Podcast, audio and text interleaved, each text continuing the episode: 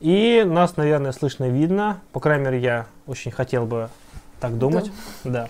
Всем А, привет. Всем добрый вечер, день, утро, у кого что, наверное. Доброго времени года, в конце концов. Второй раз на этой неделе, между прочим. Да. И это не конец, э, да, так что, Что, самоизоляция что самоизоляция с людьми делает, да? Пишите, как вам картинка сегодня. У нас, видите ли, эксперименты продолжаются. Эксперимент, да, да. Как вам видно, нас слышно. Надеюсь, что лучше, чем обычно. Что все наши старания проходят не зря. Вот. А, еще бы я чат видел. Да вот я вижу тот, который слева, и Мелко- меня немножко смущает. Видос уже, чё, чё? Так, сейчас мы поймем, где чат. Пока ждем, пока все присоединятся, кто хочет. Что-то у нас сегодня Wi- Wi-Fi глючит. Вообще трэш просто. Ну что ж, рассказывайте, как ваши дела. Сегодня вот в Москве а, очень много новостей по поводу того, что из-за пропусков, которые в метро теперь ввели, а, о том, что ты должен поехать на работу, а, было очень большое столпотворение, люди стояли близко, фотографии, видео, все прилагается. И от этого, естественно, сразу много таких сообщений, что вот в очередной раз меры по противодействию коронавирусу обернулись наоборот. Как всегда. Хотели как лучше, а получилось как всегда. Ну да. Ну что ж, а сколько нас уже сейчас? У нас уже 80 человек на Ютубе, это очень приятно. Ну вот, ВКонтакте, как всегда, 28. Опять, как всегда, в начале, ВКонтакте в начале много, почему-то в конце как-то становится меньше. А Ютуб стабильно держится, что, в общем-то, приятно. Так, сейчас я последнее А, в чем эксперимент, спрашивают? Где? В чем? Какой эксперимент? А эксперимент в том, что мы стримим не на веб-камеру, а на камеру. Да, да, И там- свет стоит по-другому. Да, да, это все эксперимент в этом. Как вам картиночка, картиночка меняется. И вы не видите разницы, и вам вообще похеру. Что сейчас будем стримить, не знаю, на жопу, жопу попу- попугая какого-нибудь, не знаю. Что такое? Вот, товарищи нам пишут, что уже ищут работу. А что сло- с работой случилось? Расскажите, пожалуйста, очень интересно. Напишите вашу историю, мы ее публикуем, может даже. Из Кремля слышали про Болотникова? Атамана Болотникова, в смысле? Мы сегодня а, посмотрели быстренько выступление Путина. Очередное, это уже классика, раз в неделю стабильно. Но в этот раз речь шла о поддержке в очередной раз бизнеса. Например, авиакомпаниям 23 миллиарда решили выделить. Мгм, это приятно, да. Э, ну, Авиакомпаниям. Правда, говорят, что в основном деньги пойдут на оплату стоянок самолетов. Мгм. Э, И, по сути, ну, меры опять, они такие специфические. То есть, мол, кредиты не хотят банки идти, э, то есть, вам навстречу малому Мгм. бизнесу, среднему.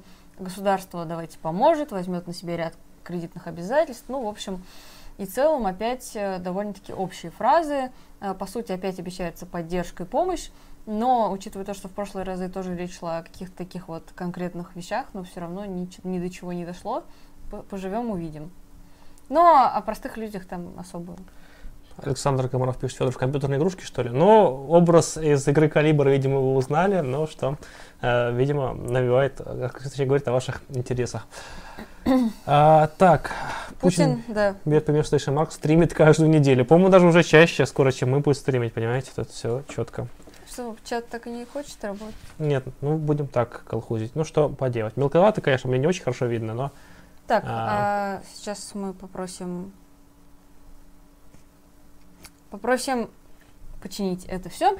Так, а, да, сегодня мы поговорим, а, Федя расскажет про Да. свою любимую тему, из-за Да. чего Station Marks обвиняет в милитаризме. Э, милитаризм.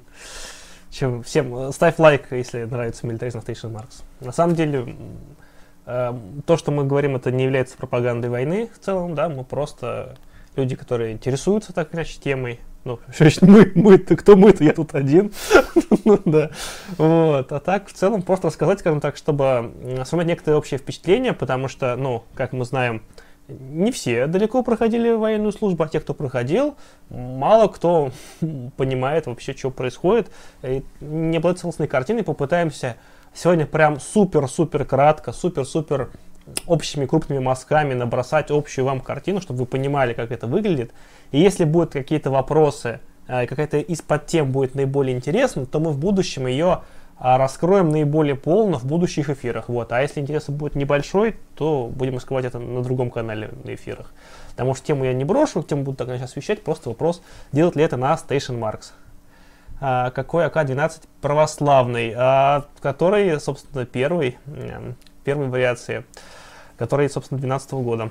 Вот Владимир говорит, что э, на работу заезжал участковый в Коньково, говорит, что посылают на улицу штрафовать людей, за день 40 штрафов по 4 тысячи.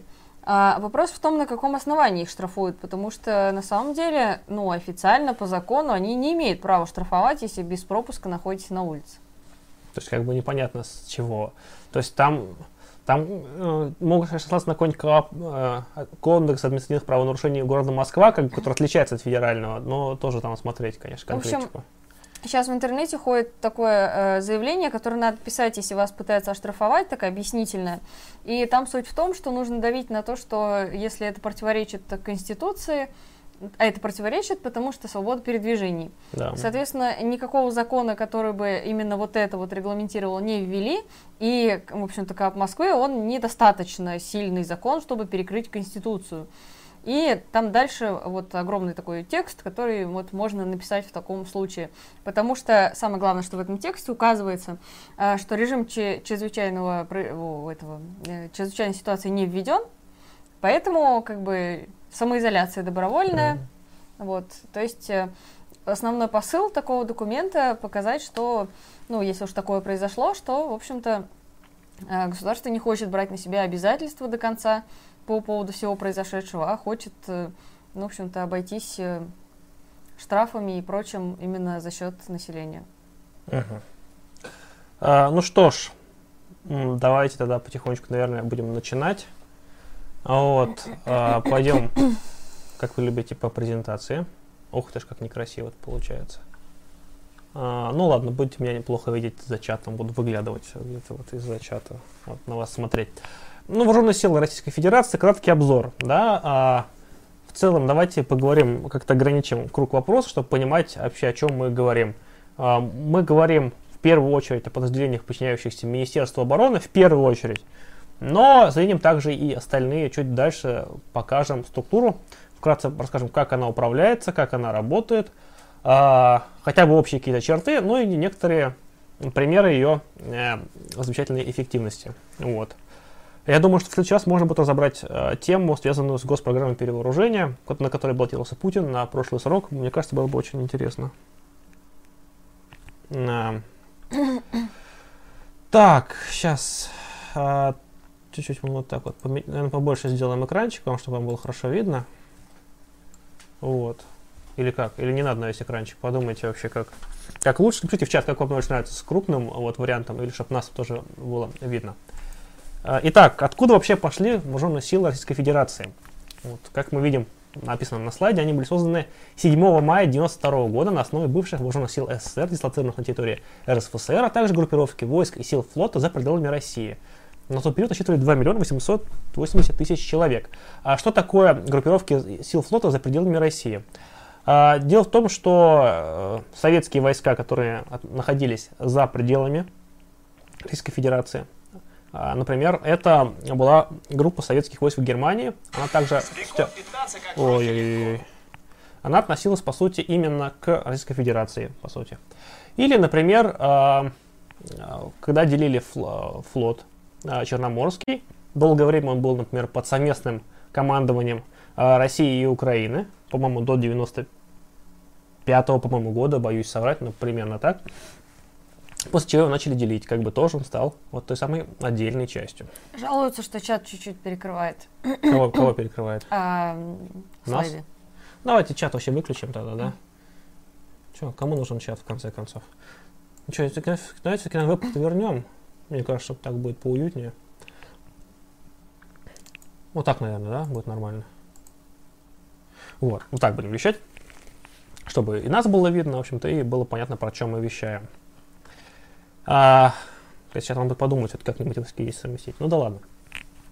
Вот, понятно, что поэтому, что вооруженные силы Российской Федерации, они в целом наследуют структуру, вот, организационную техническую часть, но и в целом как бы наследуют себя от ВССР. Долгое время наследовали символику, ну вот, то есть это видно по эмблемам и так далее, но это сегодня поднимать, наверное, сильно подробно не будем.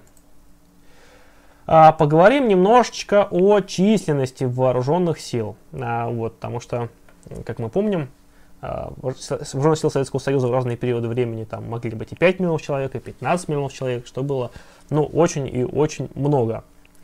А, вот, по сути, вооруженная, численность вооруженных сил СССР к 91 году, то есть к распаду СССР, составляли где-то примерно 3,7-3,8 миллиона человек, что, в общем-то, очень много по тем временам. По-моему, это даже крупнейшие вооруженные силы в мире были в тот момент. По-моему, так. А, вот. Это без учета гражданского обслуживающего персонала. Только именно военнослужащих офицеров, а, солдат, сержантов, прапорщиков, вот, то есть, соответственно, там срочников, сверхсрочников и так далее. А, соответственно, 7 мая 1992 года президент России Борис Ельцин стал указ о создании вооруженных сил Российской Федерации. Данный указ, помимо прочего, требовал вот, и от Министерства обороны а, предложение по сокращению вооруженных сил. И с тех пор, то есть 1991 года, а, почти постоянно и неуклонно численность вооруженных сил снижалась. То есть у нас численность вооруженных сил определяется приказом Верховного главнокомандующего, то есть президента Российской Федерации. Он эти приказы периодически издает, и почти все эти приказы содержали, а, в общем-то, распоряжение о сокращении численности вооруженных сил. Кроме 2006 года, когда Путин на процентов, по-моему, 13 увеличил вооруженные силы. Но потом они опять начали снижаться. Вот, к 2006 году еще вернемся. А, спасибо. А, так, пойдем дальше потихонечку. А к 2004 году численность вооруженных сил России уменьшилась до 2,1 миллиона человек, то есть уменьшилась, по сути, ну, на треть. А к 2006 году до 1,7 миллиона человек, то есть это уже на 40% по сравнению с 2022 годом. 31 марта 2006 года Ельцин подписал закон об обороне, вот, собственно, где закрепил свои полномочия по определению численности вооруженных сил. Вот, в 1999 году штатную численность установили в 1,2 миллиона человек, в 2001 году прошло сокращение численности вооруженных сил, тоже уже путинское. То есть они вот постоянно-постоянно проходили. В 2006 году численность увеличили, но при Сердюкове опять начали и Шойгу постоянно сокращали. Сейчас а, у нас а, мы имеем такие вот очень а, интересные цифры. Сейчас я найду, у меня указаны. Вот, на 2019 год численность армии России составляет около 798 тысяч человек. Но это по факту. Вот. А, по идее, у нас а, по спискам должно быть чуть больше миллиона человек. Там 1 миллион 13 628 военнослужащих должно быть, по идее. Вот, но по факту у нас только 768 тысяч. По данным Генерального штаба, укомплектованность э, должностей в армии России составляет 95% на 2019 год. Вопрос, как может быть при миллионе должностей и по факту находящихся там менее чем 800 тысяч человек, 800, 800 тысяч человек, как может быть 95% комплектность? Ну, простейшая математика, да? То есть, если у вас, грубо говоря, миллион человек в армии, и, грубо говоря, ну, должно быть, а по факту у вас 800 тысяч, то по факту примерно у вас комплектность 80% получается, но никак не 95%. То есть, что, ну, генштаб где-то свистит. Ну, так бывает. Ну, никогда такого не было, что статистика рла, и вот опять. А, женщины в армии. Все всегда интересуют, всем интересно, как, как же мы можем взять и женский вопрос в вооруженных силах. А, вот. А, ха -ха -ха. Смотрим. А на март 2017 года, только статистику нашел, а, в российской армии 92,9% составляли мужчины, военнослужащие. 7,1% это женщины. То бишь это было 44 921 человек. Э, в целом, э, по идее, женщины могут добровольно проходить службу в вооруженных силах. Их никто это ограничить не может. Но Министерство обороны э, своими внутренними документами, по сути, запрещает женщинам становиться на самые распространенные должности. То бишь стрелок, механик-водитель, вот, и еще ну, какие-то там... Не Кем помню. же они могут быть? Не могут быть стрелком, не могут быть снайпером, а водителем-механиком и танкистом. Ну, соответственно, вариантов очень немного. некие побочные должности, это инструктора, это вообще в целом, в целом медицинский персонал, это связисты, могут быть э, операторы технических средств охраны, ну вот обычно что-то такое. Иногда их э, берут ведомственную охрану, ну это ВОХРы, по-моему, они, ВОХРы, по-моему, тоже часть министерства обороны считаются, и так далее. То есть, если вы хотите там женщина и пойти в армию, то вам никто не даст автомат, чтобы вы наравне с мужчинами бегали по полю, там, стреляли там, и так далее. Ни в коем случае так не получится.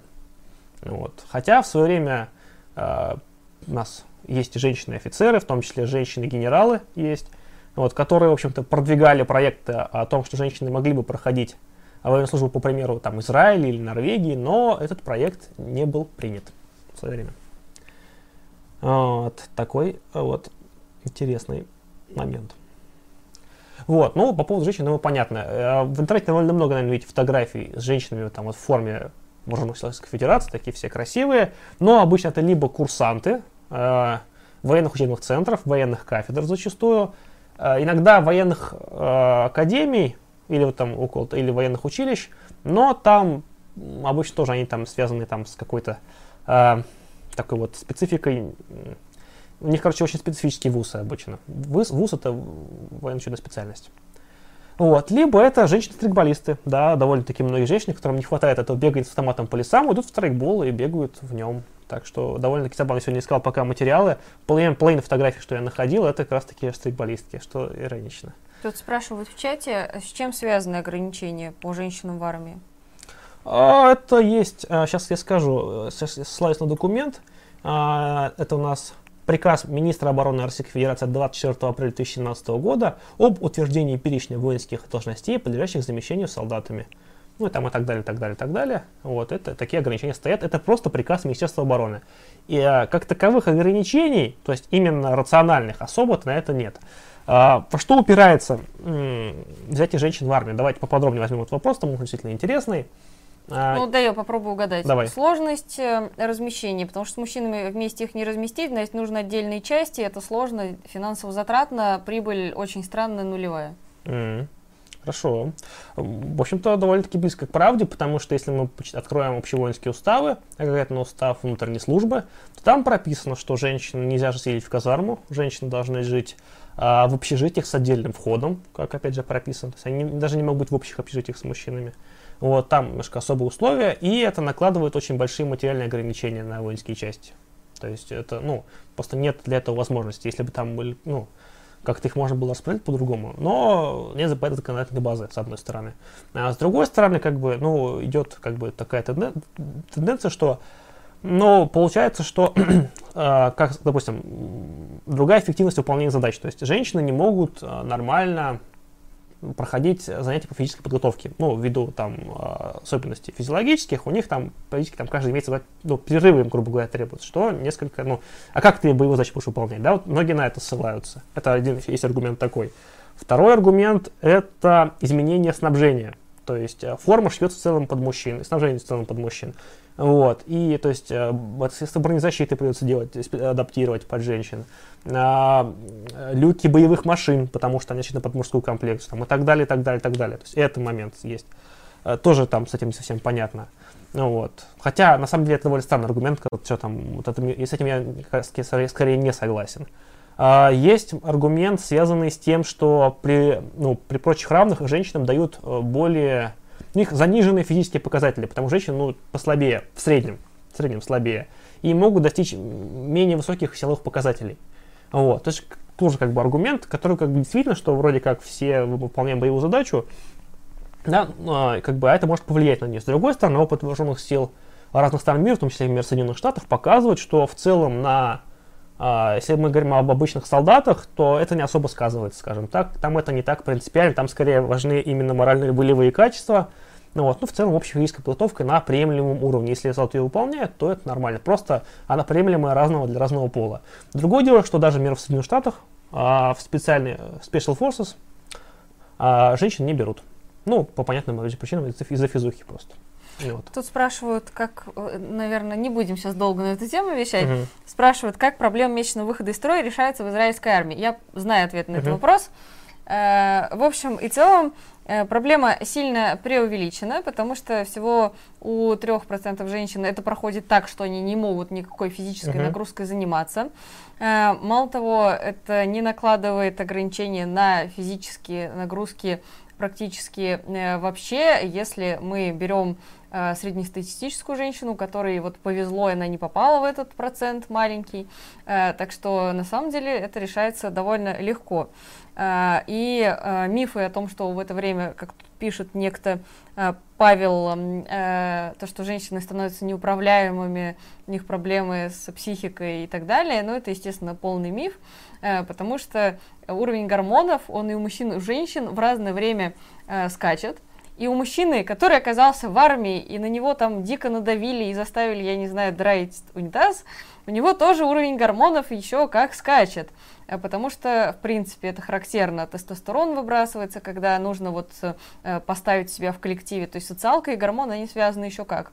Так что, на самом деле, эта проблема не такая большая. И, опять же, вот mm. я считаю, что в социалистической армии служить должны все. Да, почему? Ну, собственно, нет. Тут я могу только поддержать. Вот. Но, правда, тут еще один момент, как бы, момент социальный. То есть э, момент, связанный с, с такими вещами, как общественные нормы. То есть для женщин считается нормальным краситься, ну, в обычной жизни, носить украшения, а, вот, и носить длинные волосы, что все три вещи мужчинам в случае запрещены. Вот. И вот с этим, этим быть очень тяжело. Эти моменты тоже прописаны в общевоинских уставах. Вот, то есть допускается там легкая, неяркая косметика, с одной стороны, с другой стороны, с хрена ли это там, мужчинам нельзя, то есть казалось бы, что тоже хочется так разница, да? Это, наверное, самый сложный с волосами. То есть, ну да, вот самый сложный момент с волосами, потому что по-хорошему короткие волосы в армии это не придурь командования, это обусловлено, а, санитарно-гигиеническими требованиями, на условиях там войны как бы тебе некогда за ними ухаживать с одной стороны, и с другой стороны это обусловлено плотностью прилегания средств индивидуальной защиты, то бишь средств РХБЗ. В первую очередь это касается противогаза, ну, потому что там, например, борода. Почему нельзя бороду в армии носить на самом деле? Вот, потому что если произойдет химическая атака, ты надеваешь свой замечательный противогаз Хорошо, если это будет ПМК-1, вот, а твой ПМК-1 из-за твоей бороды и твоей растительности неплотно прилегает. Вот, и начинает э, газ, хорошо, если это хлорпикрен, кто знает, о чем я улыбнуться. Вот, хлорпикрен начинает проникать и разъедать твое нежное личико. Вот, это не очень хорошо.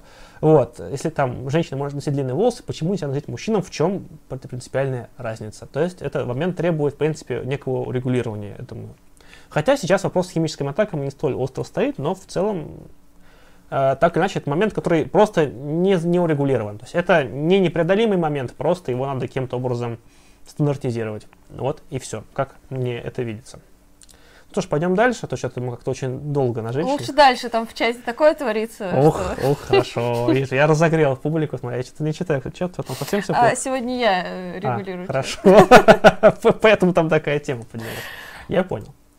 А, верховный главнокомандующий. А, согласно нашему законодательству, верховным главнокомандующим вооруженными силами является как написано здесь Борис Николаевич Ельцин, но нет, а, в общем-то, в целом президент Российской Федерации. Соответственно, за всю историю у нас было три верховных главнокомандующих, соответственно, Ельцин, потом Путин, потом Медведев, потом опять Путин. Других вариантов у меня для вас нет. Вот, как-то вот так мы живем. Здесь видите на фотографиях ну, вот, выступающих. Вот. Борис Николаевич, наш верховный глава мне очень нравится эта картинка, просто я прям не мог ее не вставить, она прям очень хорошо отображает суть вооруженных сил, особенно того периода. А в целом, а, как сказать, чем занимается верховный главнокомандующий? Ну, он там издает приказы там, о численности вооруженных сил, он э, объявляет мобилизацию, объявляет, э, собственно, демобилизацию, то есть призывы, приказы вот, руководит армией в случае начала войны, вот, может поменять там, армию частично но внутри страны. А, для того, чтобы армия могла действовать за пределами страны, для этого необходим, а, скажем так, санкция Совета Федерации на это. Вот, а, соответственно, так. Что-то я еще забыл? Наверное, нет. Но это мы опять говорим про вооруженные силы в целом. Министерство обороны. Это второй орган, который, в первую очередь, наверное, всем приходит при мыслях о вообще об армии. Все сразу понимают, что это Министерство обороны. Но все не так просто. Дело в том, что Министерство обороны это, конечно, очень важный орган, но не главный в армии. По сути, это такой более хозяйственный, что ли, орган, отвечающий за обеспечение, социалку, размещение, управление имуществом, а, оснащение, вот всякое, закупки, вот обычно довольно-таки, в целом довольно-таки хозяйственные вещи.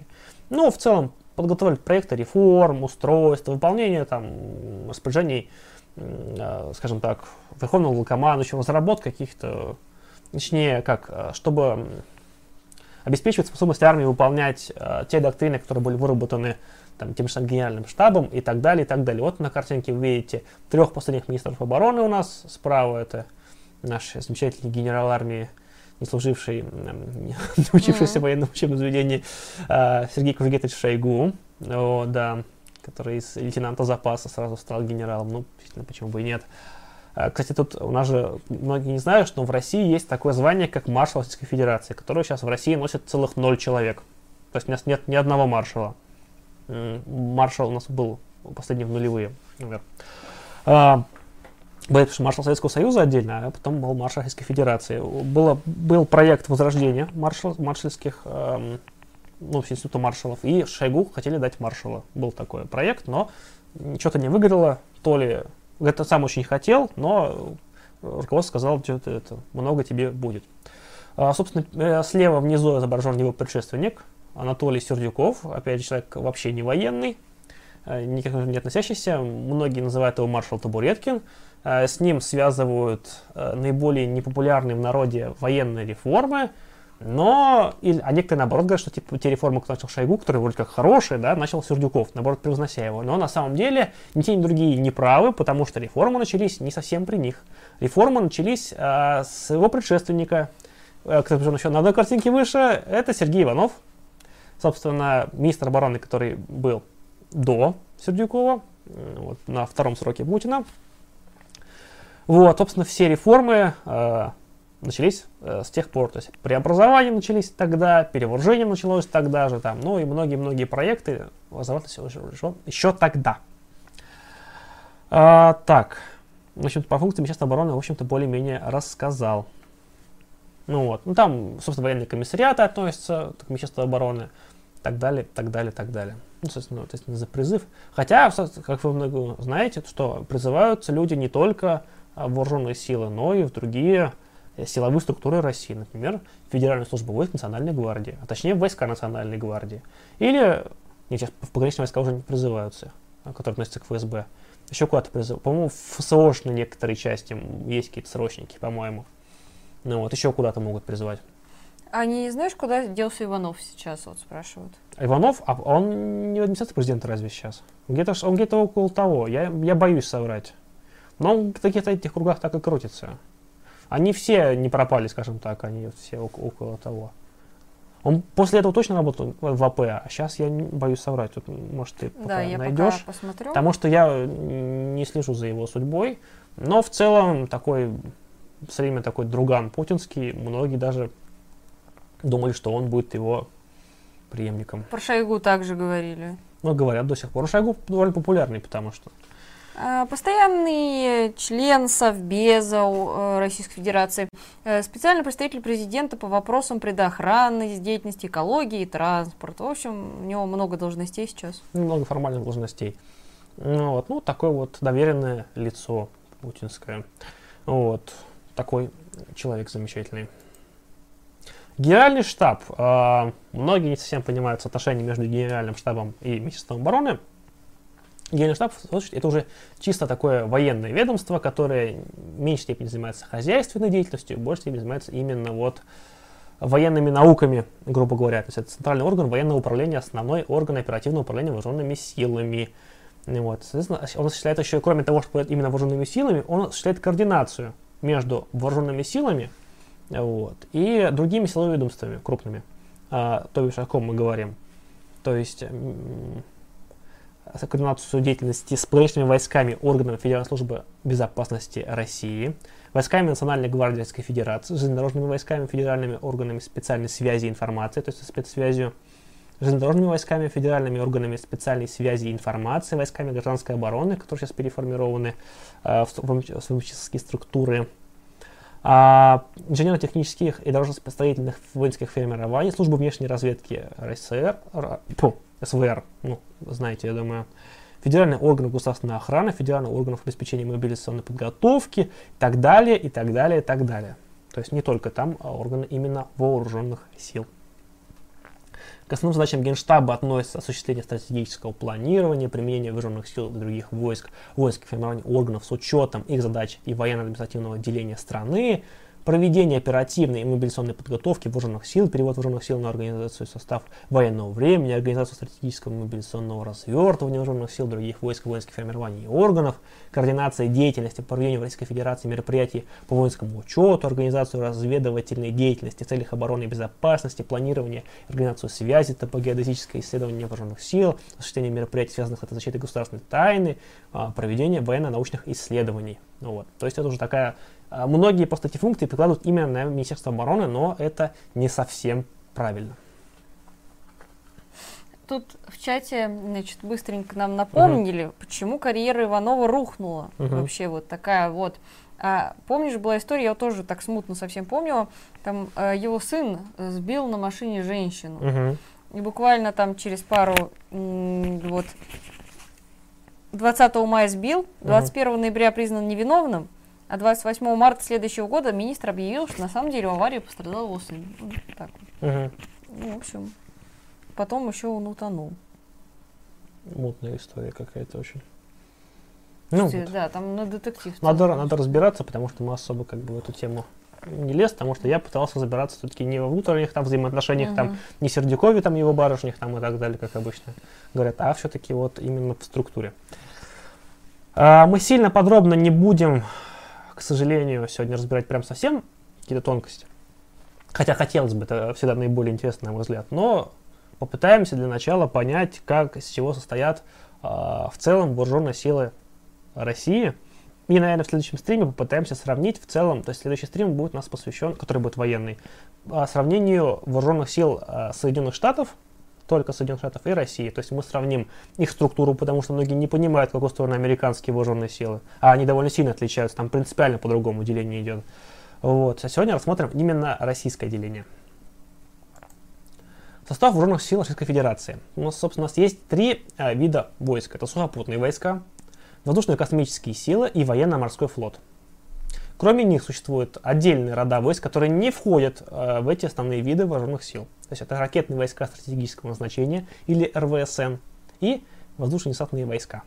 Вот также существуют специальные войска, э, связанные там с выполнением всяких специфических обеспечительных функций, ну, вот, там тысячи их, всяких там обеспечения тыловое, там, э, я не знаю, там всякие строительные вещи, там куча-куча-куча всего маленького, но там, сегодня сильно разбирать не будем, опять же, это все тонкости. Ну, вот. А, хотя в них входят и всякие а, войска обеспечения, так называемые. Например, когда я проходил службу, я проходил службу в батальоне обеспечения специальных действий. Вот. Собственно, в специальных войсках.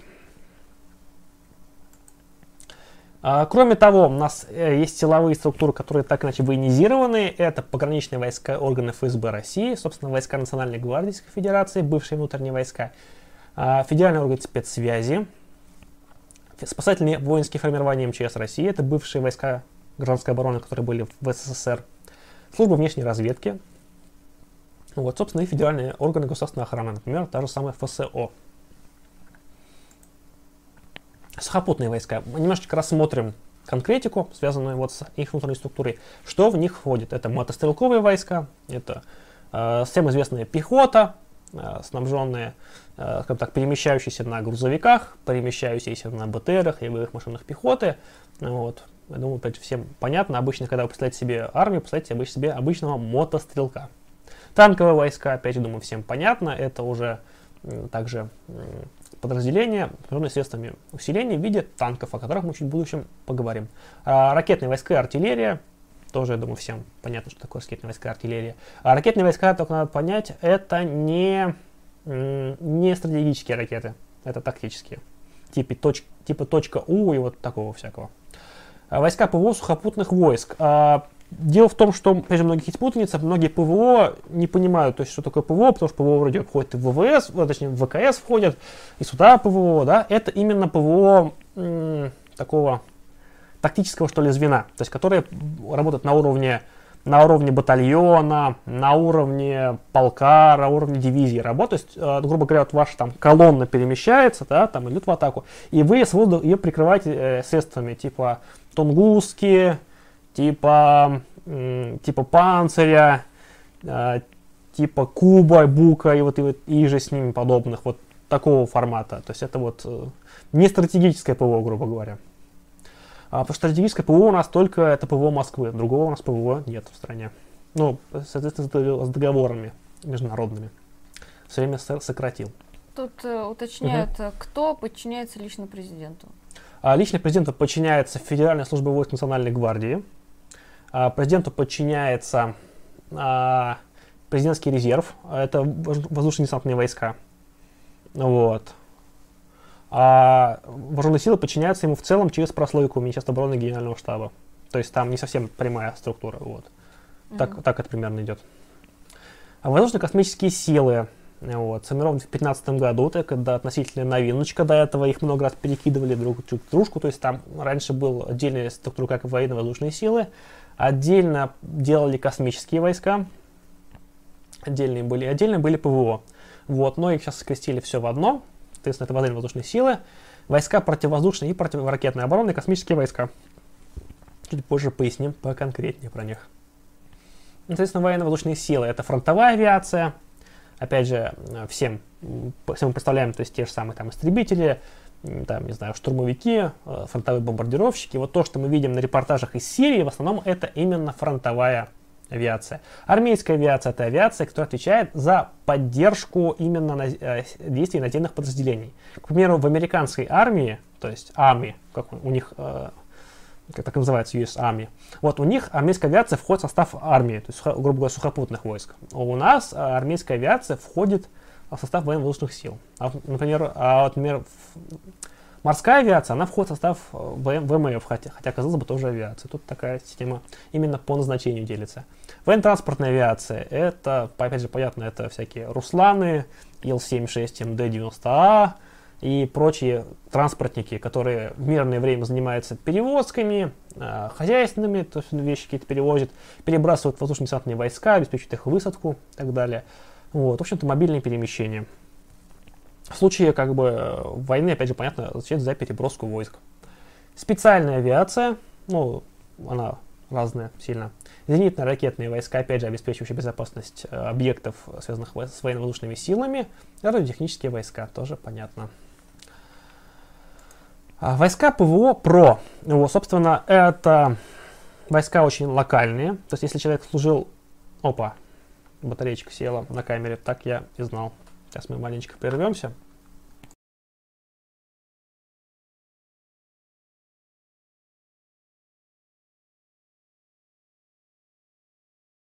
А, да, пока продолжим. А, собственно, войска ПВО и ПРО, чем они вообще интересны, чем они отличаются. То есть, если человек служил в ПВО и ПРО, значит, он служил где-то под Москвой, потому что, собственно, у нас есть э, ПВО Москвы, который его закрывает, случае ядерной атаки, чтобы Москва осталась, а точнее остались ее ключевые объекты, которые так или иначе будут а, в случае войны сильно повреждены. В общем, у нас по договору США есть один округ ПВО только и ПРО. Функции тут расписаны. А, вот.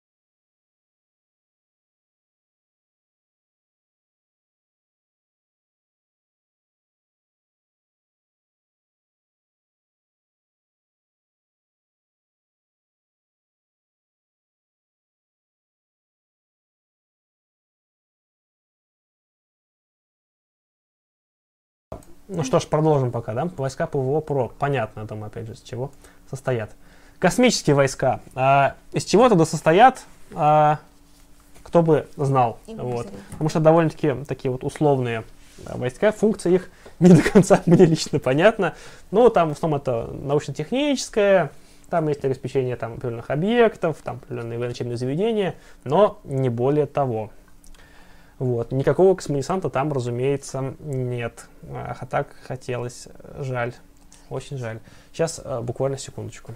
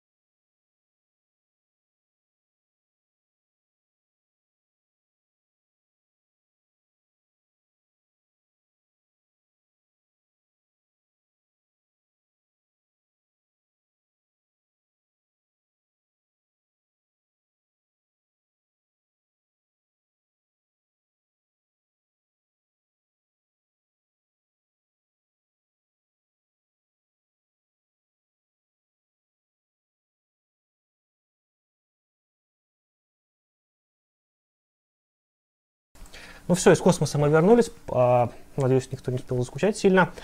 А, продолжим. А, по космические войска поговорили.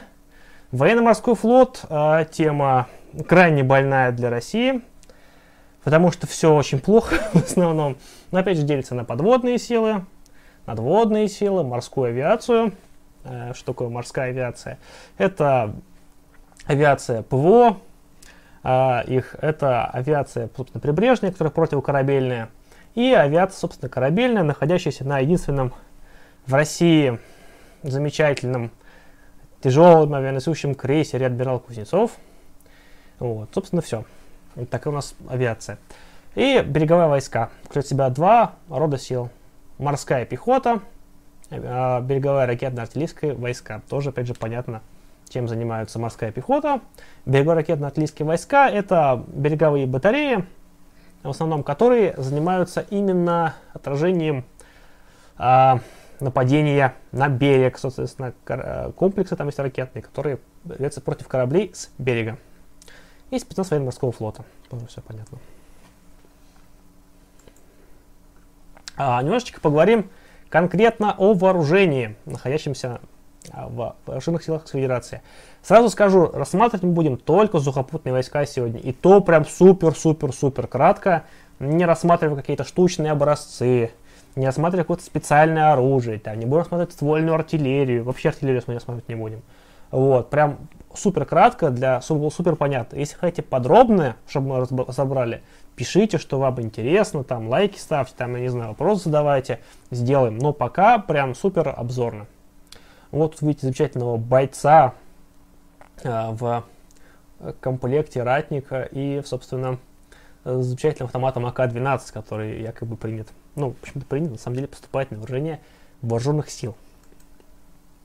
Основным автоматом армии России является АК-74. 5,45 мм автомат Калашникова образца 74 года, если официально его называть. Разработан в 70 году замечательным, гениальным, даже я бы сказал, конструктором Михаилом Калашниковым, принят на вооружение в 1974 году.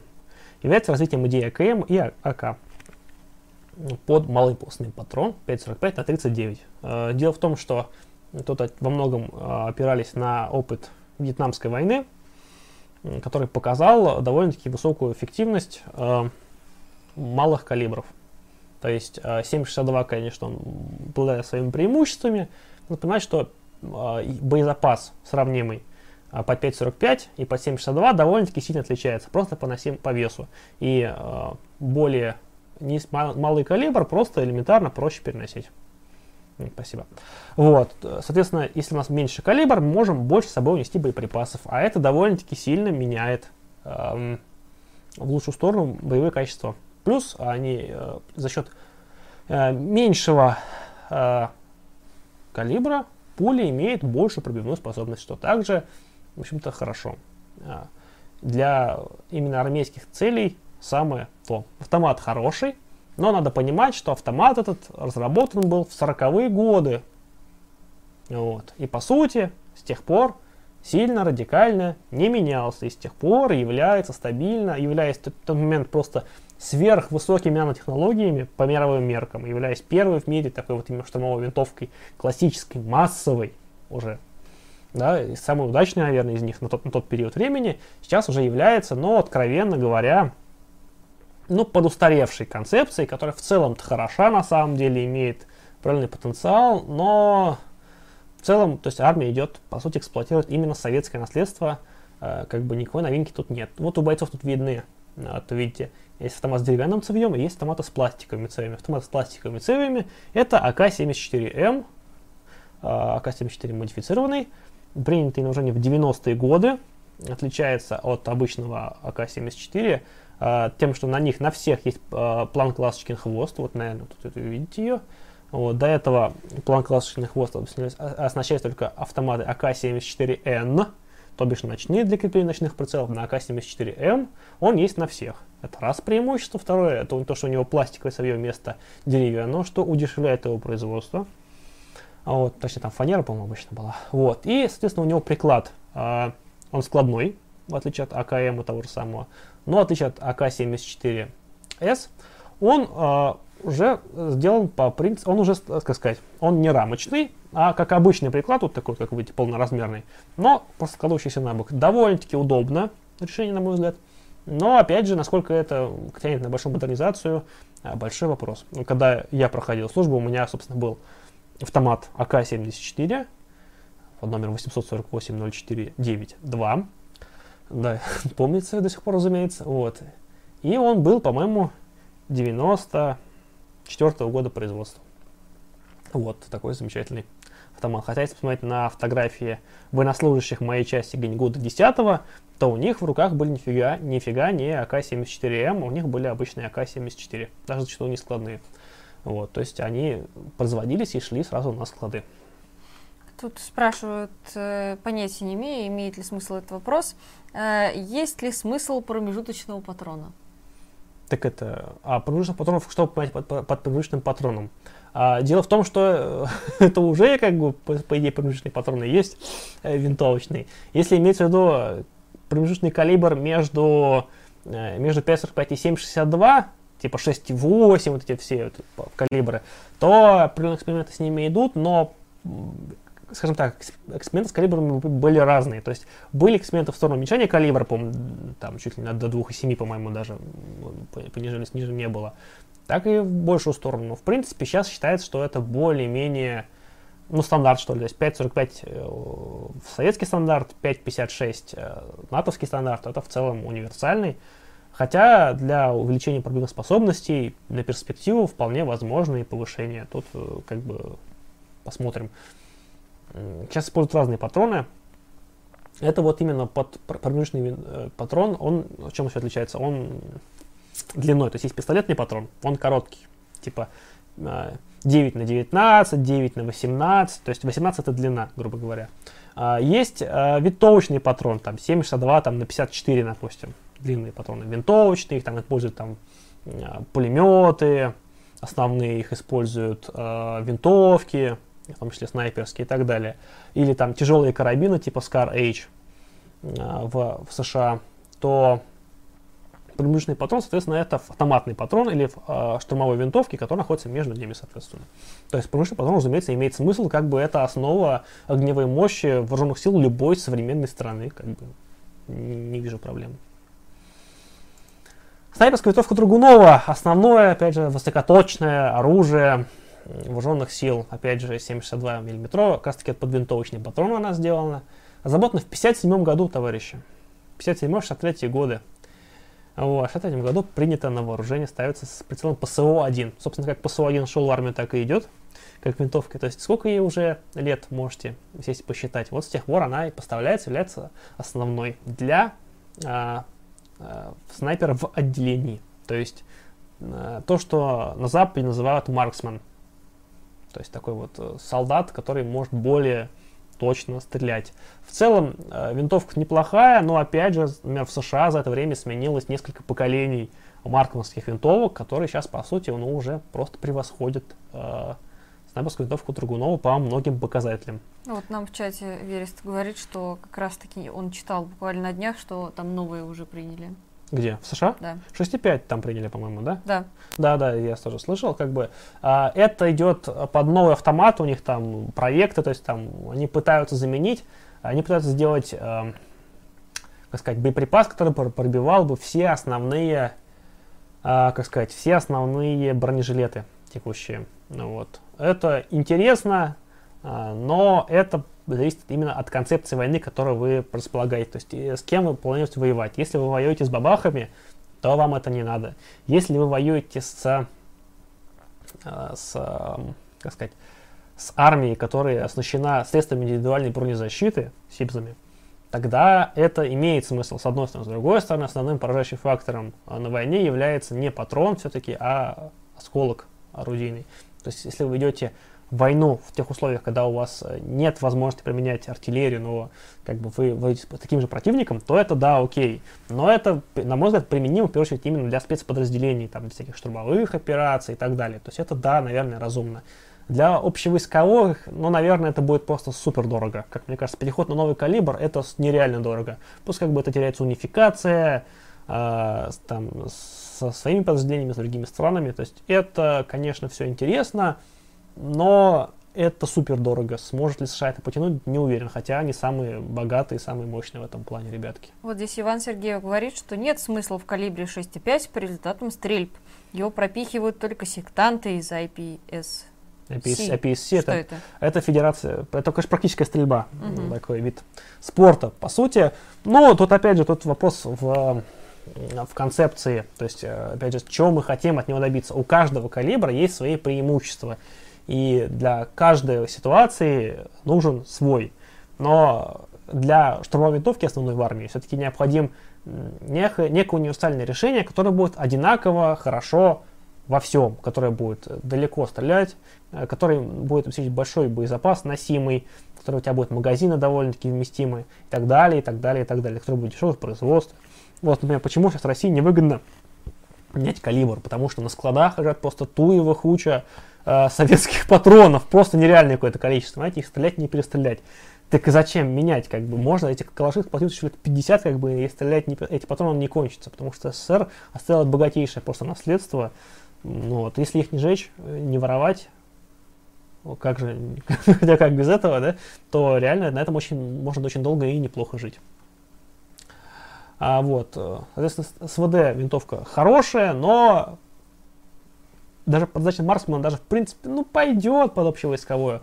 Но вот уже под какие-то специальные задачи, под уже под специали... под спецназ какой-то, уже плохо. Если мы берем, опять же, снайпер классических, которых мы поставляем себе э, в голове, то есть именно снайпер, то, что в, э, в Америке снайпер называется, да, то есть который там, как вы знаете, такой, в такой мохнатый в таком костюме, гили, который называется, лежит там, где-то там не двигает сутки, там лежит, выцеливает, если бог сидит наводчик, как бы там ему там поправки дает. Вот для такого снайпера э, СВД не годится. Там нужна что-то уже какая-то болтовка нужна. Болтовка это, это ручная винтовка с точным взводом более точное. РПГ-7 тоже бессмертное вооружение, РПГ-7, РПГ-7В, сейчас скорее всего. РПГ-7 советский ручной противотанковый гранатомет многоразового применения, предназначен для борьбы с танками, самоходными артиллерийскими установками, другой бронетехникой, бла-бла-бла. А вот. Ты сказал, там назвал странную должность, марксман или что-то? Марксман, да. Ну, люди впечатлены. Что, типа что? марксизм, марксман. Не, Марк... марксман это с английского, по-моему, лучник. Да, если я правильно помню. То есть э, это, ну, как пехотный снайпер. Вот в составе мотострелкового отделения находится, например, там командир отделения, старший стрелок, который, по сути, является его заместителем, стрелки, э, гранатометчик, скорее всего. У нас просто не был, я там плохо поэтому знаю, там какой-нибудь там пулеметчик, там еще кто-нибудь. Вот. И у вас есть снайпер в отделении. Вот это вот есть марксман. Угу. Никакого отношения к марксизму, к сожалению, не имеет. Поэтому на Западе просто есть разделение. Есть а, марксман и снайпер. У них разные задачи на поле боя. А в России слово одно, но значит уже разное. Как бы, задачи, ну, поэтому тут некоторая путаница идет. Вот, RPG-7, а, выпущено их просто, опять же, 9 миллионов штук, вот, более точнее 9 миллионов. Вещь классная, вот, как бы, но опять же, это ведь 61 год принятия на вооружение, то есть, как бы, это еще при Хрущеве принято. Гагарин полетел в космос, а на вооружение приняли RPG-7. Вот, чем хорош RPG-7? Так прекрасен? Тем, что у него надкалиберный боеприпас. То есть видите, что калибр ну, самой гранаты ручной, он больше, чем диаметр трубы, то есть он наружный. Поэтому, а, по сути, мы можем, не меняя са, само пусковое устройство, которым является сам RPG-7, можем на него вешать а, любые новые, то есть а, выстрелы. И, по сути, увеличение пробивной способности за счет а, модернизации самих выстрелов, которые вот стреляют.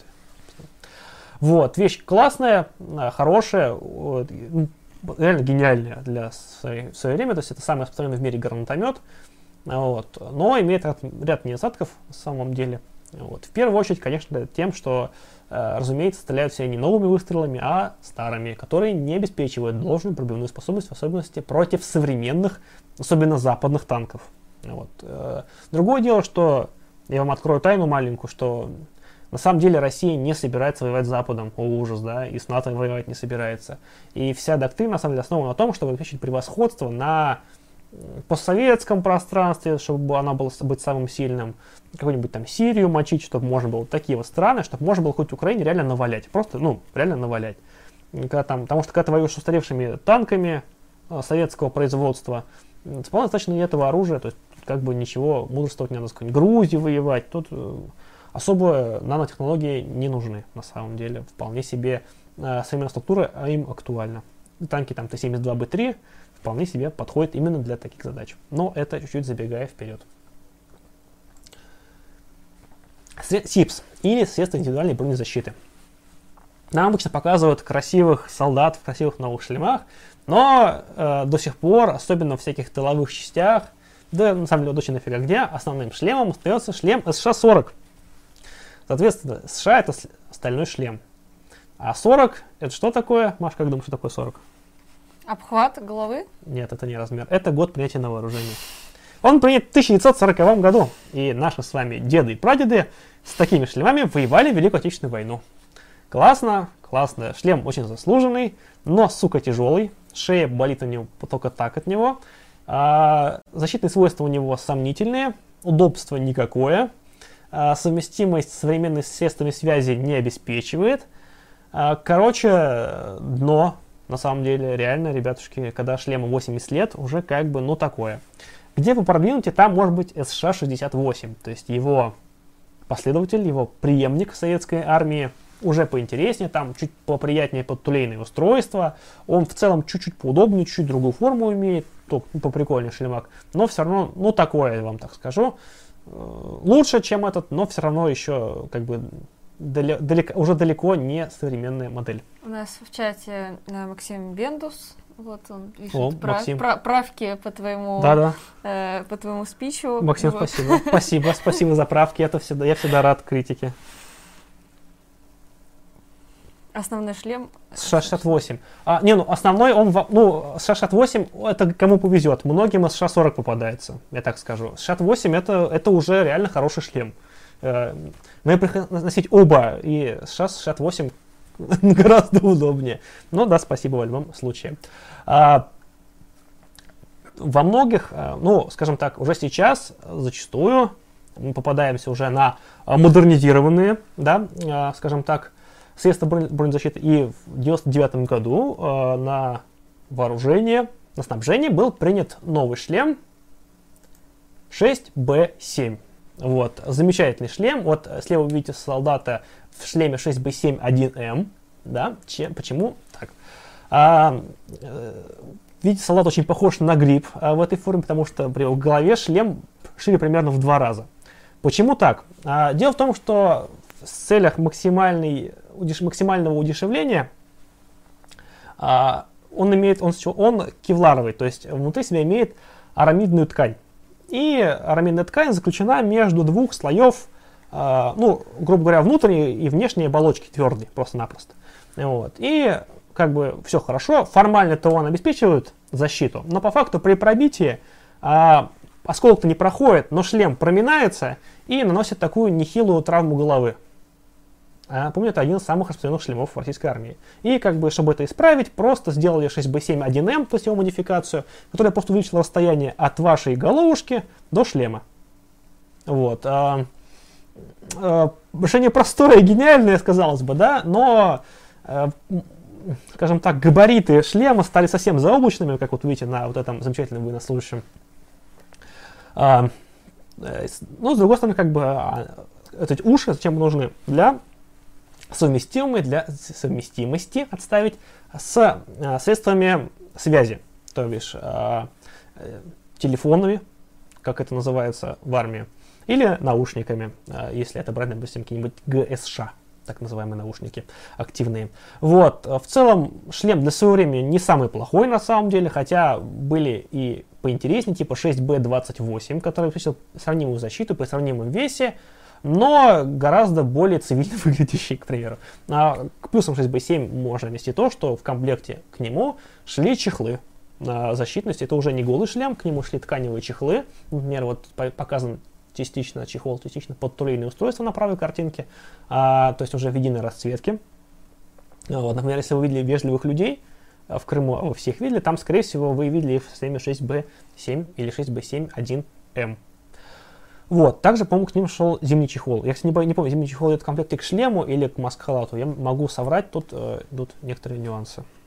Вот. А, но, опять же, шлем 99 -го года, ну, такое. Хотя самый распространенный среди модифицированных в таких вот более-менее тесных частях. А кому повезло, тот обладает э, самыми продвинутыми шлемами а-ля 6B47 и его родственниками. Это самый продвинутый шлем, который э, ставится на... Ну, ну, один сам продвинутый, хорошо. Который ставится на все агитки Министерства обороны. Там такие стоят бойцы такие с ПНВ, тут рок такой у него стоит. Тут у него фонарь висит обычно. Вот если, вы посмотрите, если в этом году будет парад на 9 мая... Кстати, тут уже спрашивали, будет ли он. Тут, э, я, насколько читала, пока ничего не пока, приняли. Пока решение. не переносится. То есть, он, возможно, будет без зрителей, но пока аппарат не переносит. Хотя сегодня была новость, что ветеранские организации просят перенести. Ну так вот, у нас обычно на, на парадах э, проходит в парадной форме, но часть подразделений приходит именно вот э, в полевой форме для демонстрации технологий и нового оснащения российской армии. И вот они все ходят вот в 6Б47, у него тут э, фа фонарик висит, по-моему, в, как он, в ФСС, по-моему, не помню, называется. Вот такие фонарики тут у них висят, тут у них э, очки такие защитные висят. То все прям классно, красиво. Вот. Э, но шлем, кстати, реально неплохой во многом. А, то есть он довольно легкий, довольно прочный, в целом хороший, да, то есть обеспечивает более-менее потребности военнослужащих. Проблем у него две. Первое, он редкий, пока все еще не точно массовый. А, да, даже больше проблем, что-то я ответов мало. А, второе, то, что его функциями, по сути, многие не пользуются в силу неоснащенности вооруженных сил там, э, теми или иными обвесами к нему, или если они и есть, то их просто не выдают э, военнослужащим, типа, ну, типа, зачем сломаешь, потеряешь и так далее. Ну, такое как бы тоже в армии процветает, к сожалению.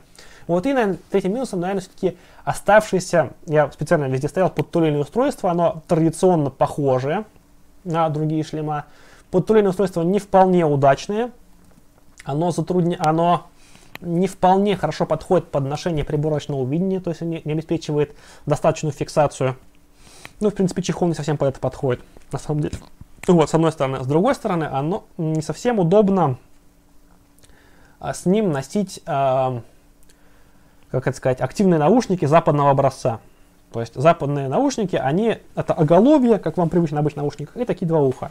А отечественные наушники это такая сеточка для волос, знаете, сеточка волос, на которой тут такой ремень, тут такой ремень, такие а, ушники, да, и ты с такой сеточкой такой на башке. Выглядит очень, очень смешно, можете посмотреть в интернете, э, как выглядят наушники ГСШ, то есть аббревиатура ГСШ.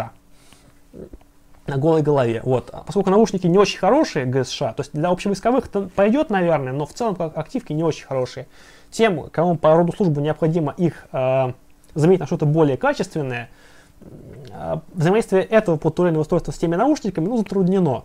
То есть, э, например, на наушниках западных, то есть там э, используется на американских шлемах типа Mitch или ACH, там по-разному, Mitch более старый, ACH более современный, используется крепление типа подушечки. То есть там маленькие точечки velcro ставятся на внутренней поверхности, и на них крепятся подушечки на ответную часть. Эти подушки можно распределить так, чтобы они не мешали креплению оголовья наушников.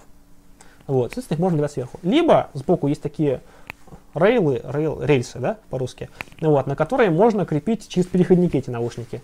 Но это на, только на безухих шлемах. На ушастых шлемах, соответственно, это делается через оголовье. Тут нельзя сделать ни то, ни другое, что как бы тоже, ну, не очень. Особенно для спецподразделений. Угу. В целом шлем хороший, опять же, по своим характеристикам, ну, вполне себе отвечает э, времени. Нормальный. Нормальный шлем для десятых годов. Требует так. больше про вооружение. Про вооружение будет, будет. А, бронежилеты. А, кто служил, опять же, тот поймет.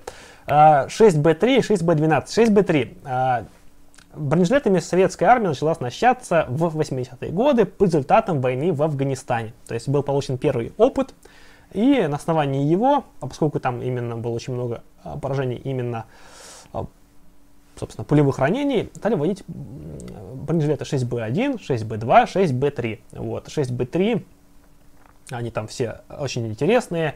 На ютубе можете посмотреть подробные разборы, просто там э, некоторые из них делались там, с, с множеством наборов титановых пластин, какие-то там с арамидными тканями. Они были жутко дорогими, жутко тяжелыми, жутко неудобными. Э, в них э, потеешь, э, они недостаточно хорошо фиксируются на тебе. Э, ну, там они были не, не вполне продуманными. Но хотя, опять же, это был первый опыт э, Советского Союза по именно применению именно бронежилетов. То есть э, многие вспомнят, а как же вот во время Великой Отечественной войны там были э, саперные подразделения, которые имели такие вот керасы, такие вот, да, тоже стальные. Но как бы это не бронежилет в современном этого слова. То есть это были такие керасы именно скорее.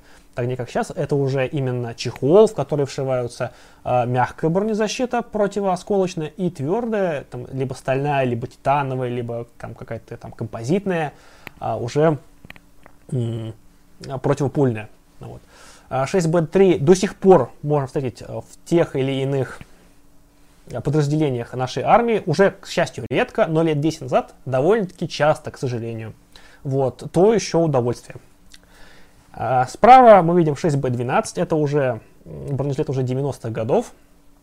А там их целая была серия, там 6B12, 6B13, они были в разных исполнениях, типа там в первом, втором, третьем, четвертом разных типа размерах, а разные, типа, раз, разные э, вариации типа 1, 2, 3, 4 отличаются обычно по родам войск. Типа там отдельная вариация там, была для морской пехоты, там еще для кого-то.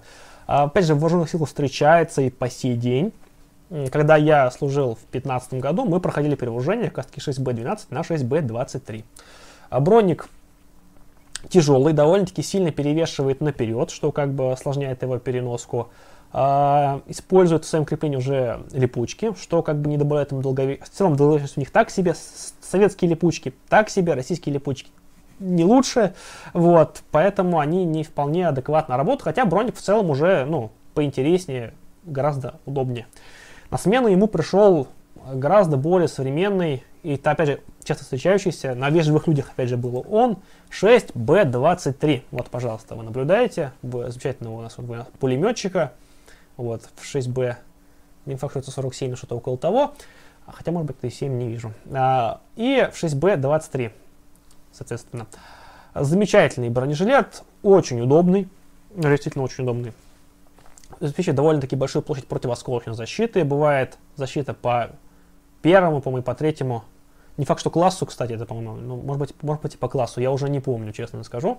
А, соответственно, Главный его минус в том, что если он будет по третьему, ну пусть будет классу, если меня там в комментариях поправят, типа окей, то ну, две, две бронепластиночки, они довольно-таки маленькие по площади, и по площади уступают, например, такому ненавидимому многими бронежилету, как JPC американскому. Это самый компактный маленький бронежилетик, который там типа две плиточки, которые соединены чуть ли не ниточками между собой спереди и сзади. Почему ненавидимый?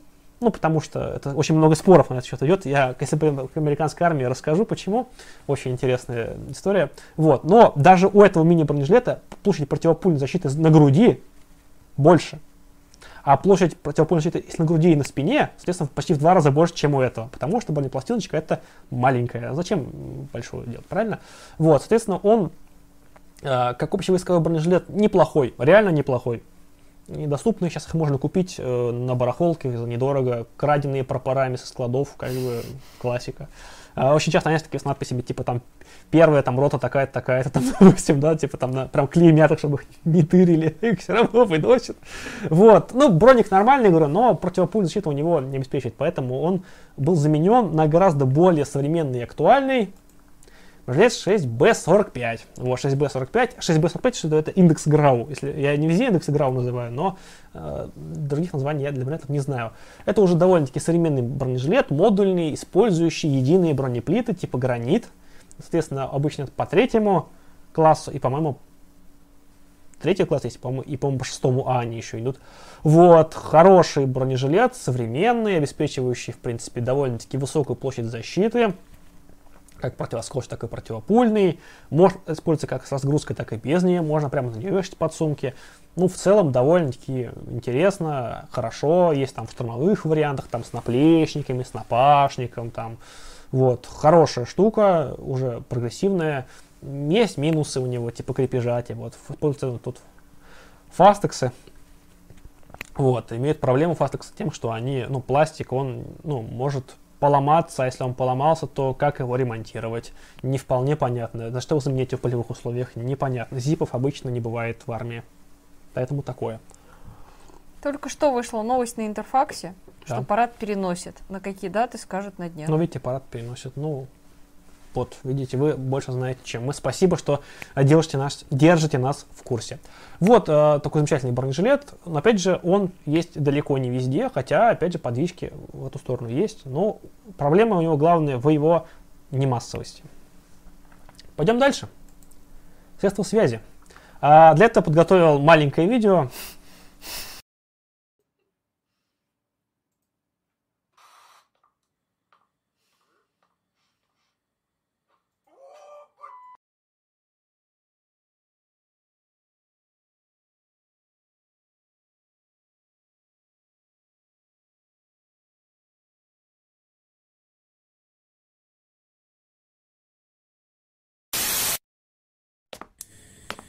О, блядь, я горю! О, жопа горит! О, подушите мою жопу! А, за что? За что, блядь? А! Да, это вкратце мое отношение к современным средствам связи в российской армии, потому что все очень плохо. Прям прям очень-очень-очень плохо. Прям, скажем так, э, свою студенческую бытность я э, имел отношение к военной кафедре на офицера связи. Так все, что не доучился, но там я прочувствовал всю прелесть, э, не, скажем так, когда средства связи у вас там из 70-х хорошо, если. Вот, попав в армию, увидел, в каком состоянии находится связь, организация связи, обучение связи, оснащение средствами связи, процент работоспособности связи. Это ужасно. Это прям вообще просто трэш. Реально. Вот чего-чего в армии нас до сих пор не могут преодолеть, это проблему со связью, и это то, с чем нам просто приходится жить, к сожалению. Это печально. Правда, есть неплохие образцы, которые новые, которые выходят, но опять же, проблема массовости, неумение ими пользоваться так далее, и так далее, и так далее. На подробный процесс, если очень хотите, можем сделать отдельный выпуск, там прям супер много про что поговорить есть. Бронетехника, вот э, такая замечательная арт э, с замечательными девочками, вот как вы любите. Поговорим про бронетехнику. Э, очень кратко, опять же, поверхностно, поговорим про основные образцы вооружения, стоящие, в общем-то, на вооружении вооруженных сил Российской Федерации. А, на момент распада СССР обладал самыми большими в мире танковыми запасами, танковыми силами. Это порядка 40-45 тысяч танков. А, суммарно это было больше, чем танков во всем остальном мире вместе взятом. То есть один СССР имел больше танков. Но проблема в том, что это были танки ИС-3, а, Т-34 оставались на вооружении. А, что там еще было из интересного? Т-54, Т-55, Т-62. Да куча такого всего интересного и старого. Все это посписывали массово, попилили. Часть в перестройку еще начали пилить, часть попилили э, уже э, в нулевые годы.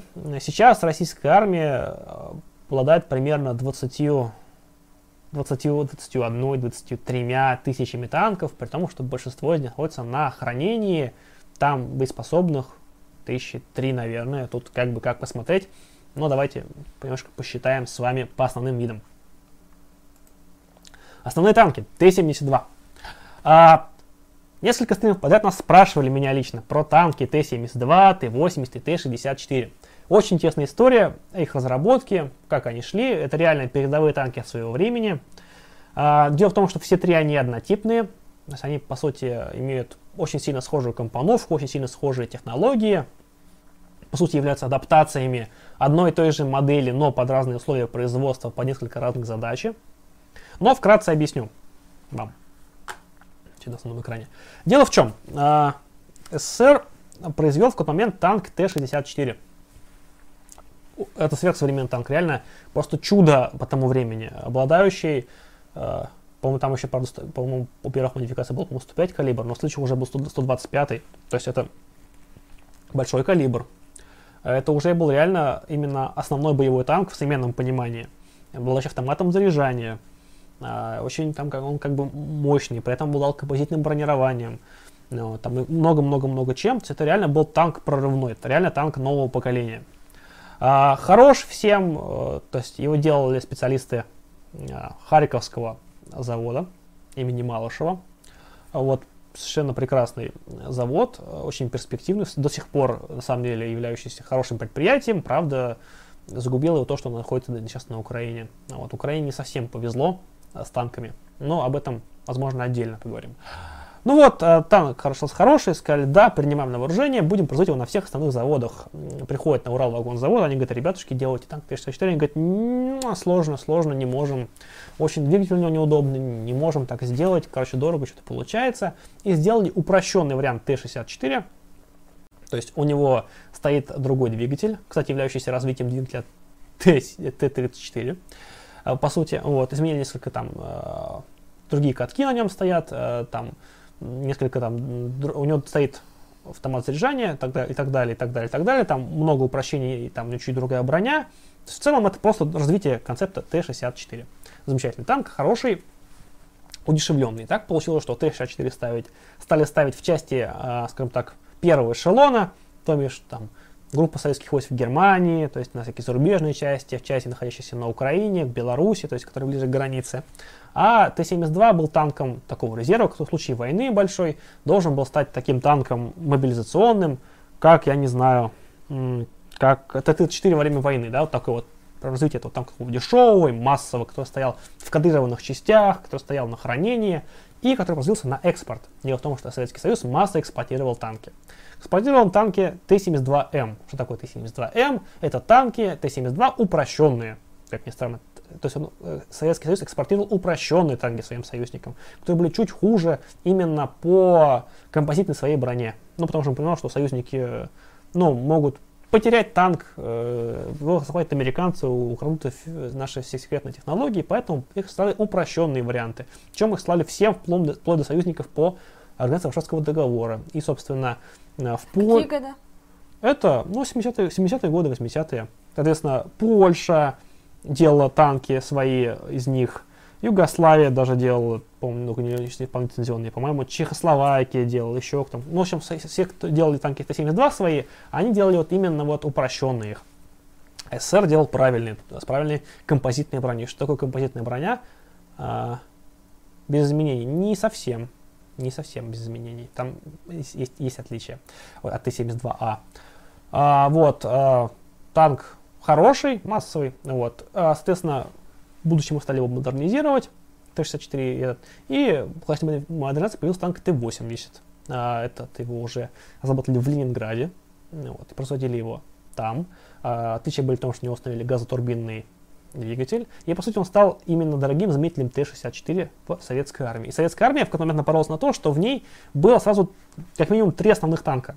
То есть это Т-64, Т-72 и Т-80, плюс там оставались более старые Т-62, которые никуда не девались, и Т-55, довольно-таки массово произведенные. И это все рождало просто ад логистический, потому что у вас много видов танков, их надо снабжать. У них э, там отличаются детали, отличаются несколько принципы работы, то есть там нужно меха- их по-разному научить экипажи на них, немножко по-разному их использовать, по-разному учить людей и так далее, так, там нужны разные тренажеры. Это все накладывает ну, большие ограничения, это все плохо, их стараюсь потихонечку унифицировать между собой и перевести к некому единому типу. Россия же в будущем нарвалась на все эти насадки, но обладая гораздо более слабой логистической и производственной базой. То есть все те же самые насадки хапнуло гораздо сильнее, но об этом чуть позже. Итак, основные модификации Т-72 на вооружении России. Т-72А и Т-72Б. Э, хорошие танки, но опять же советские, древние. Э, древние до безумия, актуальные, нет, уже не актуальные, к сожалению. Вот, по своей защите уже, ну, совсем такое. Э, на вооружении стоит 750 единиц, и 7000 на хранение. Вот, соответственно, танки максимально на хранение, но в случае какого-то глобального атаса именно им предстоит, на них предстоит воевать. Собственно, все танки, которые сейчас идут модернизированные в армию, это танки поднятые из хранения, почищенные, отмытые и там, с теми или иными дополнительными установками, то есть из этих 7000 единиц. А, Т-72Б отличается, соответственно, уже активной защитой. Вот, э, Т-72, который сейчас показывают по телевизору, Т-72Б3, э, но они тоже неоднородные. Есть Т-72Б3 просто, есть Т-72Б3 образца 2016 года. Отличается, как видите, бортовыми экранами, вот, э, немножко другим расположением динамической защиты, ну, там еще некоторыми другими отличиями. Вот, Т-72Б3 образца 2016 года вполне себе уже неплохой танк, Т-72Б3 просто, ну, такое, вот, опять же, видите, их число, но оно как бы товарное, но все еще, ну, не сказать, что прям супер-супер массовое. Продолжаем осматривать модификацию Т-72. Т-90А, Владимир, Т-90М прорыв. Скажут мне внимательные слушатели, ну как же так? Мы же осматриваем модификации Т-72, причем здесь Т-90? Я открою вам тайну. Т-90 это, это, по сути, маркетинговое название. По сути, это очень глубокая и дорогая модификация Т-72 которая просто, ну, ее нельзя сделать при модернизации из Т-72, но при производстве с нуля, по сути, это, ну, сравнимый танк. Как так вышло? Дело в том, что в 90-е наша с вами страна начала избавляться от э, проклятых совков и их проклятого наследия и получила под собой, что? Получила, ну, огромный промышленный комплекс, который, ну, задыхался. Задыхался от недофинансирования, а, ничего не производил, заводы стояли, производить было нечего, все было очень плохо. Но что сказали эффективные менеджеры? Будем продавать вооружение за границу. Тут так получилось, что э, наиболее активным таким вот э, центром противостояния была Индия и Пакистан. И не повезло так, что, или повезло, что э, Пакистан заказал э, танки Т-80УД у Харькова, у Украины вот, определенную порцию заказал, но довольно-таки компактную. И тут Индия поняла, что что-то как-то все плохо, и э, наши партнеры, точнее враги, находящие через реку Ганг, э, получают современные танки. Как-то хреново, да? И надо получить свои танки. И Индия, имеющая, например, деньги определенные, решила купить у России танк. Вот, а русские такие, мы сделаем нов, новый танк и бахнули Т-90. По сути, ну, глубокую, такую неплохую модификацию Т-90 по тем временам. По сути, то есть этот танк сделан на индийские деньги. Именно благодаря этому, благодаря индийским заказам, э, Россия смогла э, отстроить свою танковую промышленность, и она не заросла мхом, как заросла, например, украинская, потому что после разового пакистанского заказа не так много они сейчас смогли продать, к сожалению. Слайды покажи. А, не видно слайдов? Да. Я прошу прощения. Вот так, лучше видно. Т-90А. Владимир, Т-90М прорыв.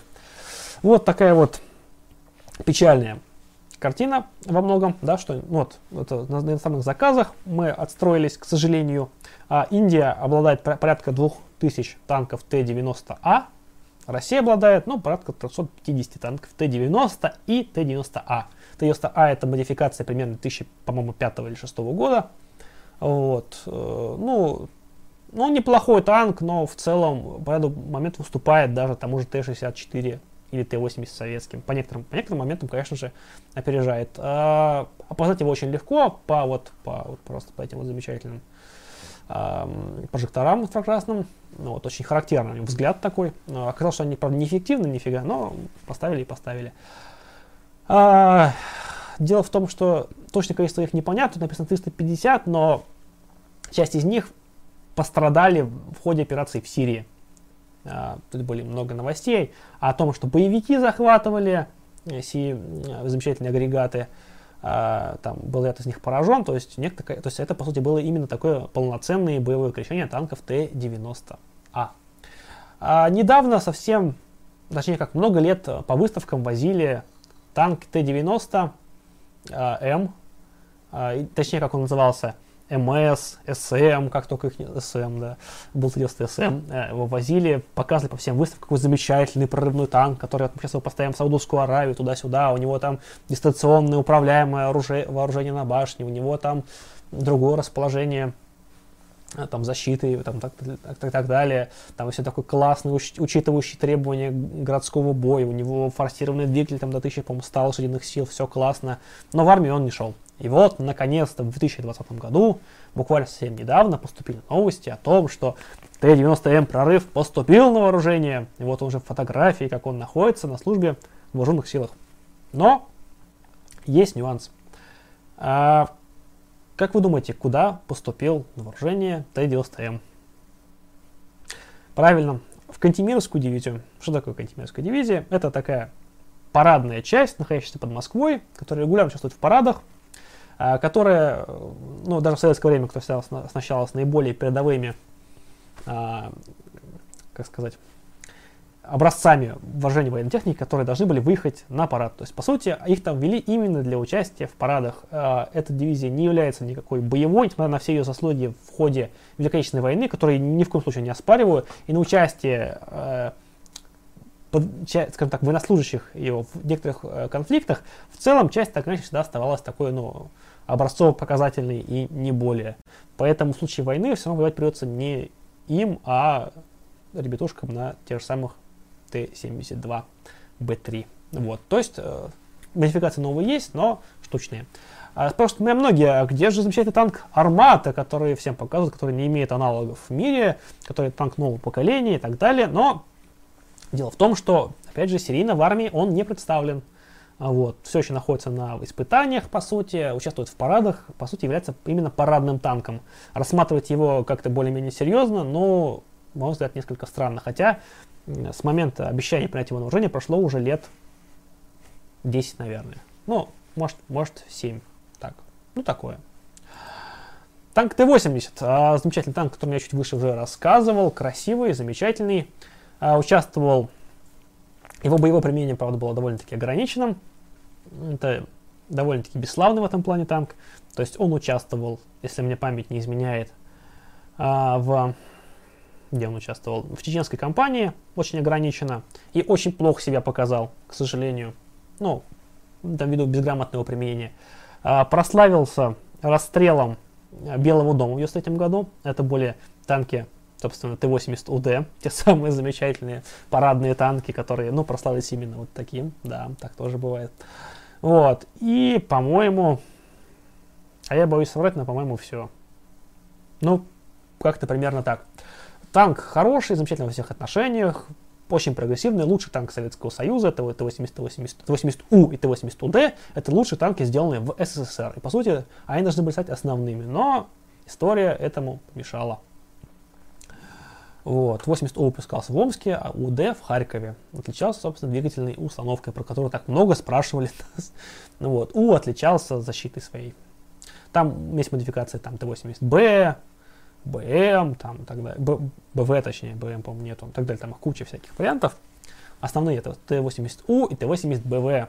На вооружении Российской Федерации стоит порядка 450 танков. В свое время, после Чеченской войны, было выявлено, что танки недостаточно эффективны, Тебе отправляют, говорят, штурм Грозного еще. Но чеченская компания, это я так я и сказал. Ну, как бы оно входит в часть чеченской компании, это часть штурм Грозного. Вот, а Т-80 их стали выводить из вооружения, потому что, во-первых, они дорогие были, очень жрали горючку, были довольно привередливы к ней, имели довольно-таки большие потери, не оправдали э, себя как супероружие, хотя, в общем-то, их просто неправильно применяли, на мой взгляд. Это несправедливое к ним очень отношение. А, и их начали списывать.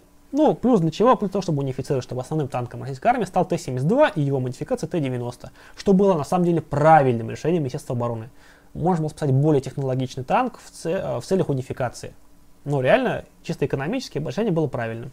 Но в последнее время вдруг решили, что они надо их консервировать, давайте их обратно. Сейчас танки Т-80 обратно достают из консервации, и Т-80БВ э, экстренно модифицируют до модификации Т-90, Т, почему не написано 90, неправильно, опечатка у меня Т-80 это Т-80БВМ, то есть новая модификация, который там по ряду моментов. И типа делать типа, типа это арктический танк. Хотя, на мой взгляд, чушь полная. Почему чушь? Опять же, если интересно, давайте сделаем отдельный эфир, поговорим и про арктические танки.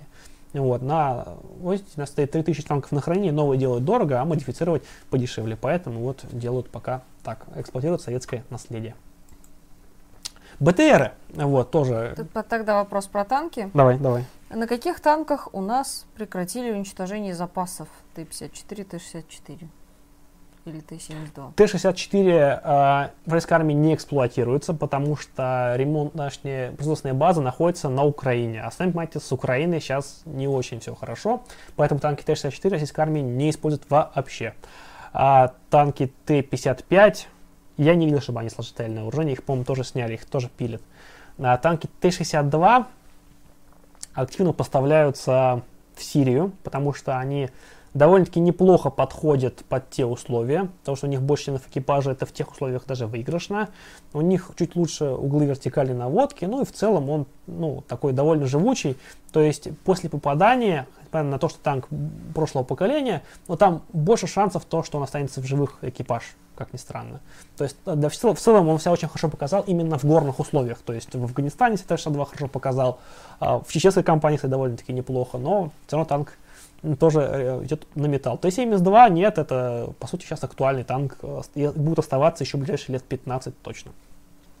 Вот, БТР-80, э, замечательный бронетранспортер, который был принят уже в 80-е годы на основе опыта советской армии, полученного в, в Афганистане в первые же годы.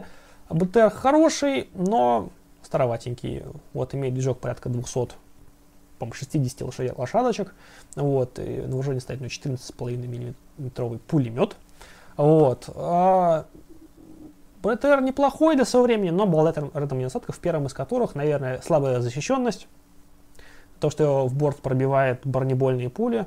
То есть, как бы, поэтому как а, самостоятельно действовать он не может, как, э, ну, там, имеет большие ограничения, поэтому. И плюс у него высадка не очень удобная, то есть у него высадка сбоку происходит. Видите, вот тут люки, это один из главных его недостатков, потому что э, ты не можешь высадиться по ходу его движения, прикрытый от огня противника. Плюс, ну, как бы это не очень удобно. По-хорошему сейчас э, стандартом сейчас десантирование через кормовые э, отсеки, через кормовой люк. БТ-80 этим не обладает.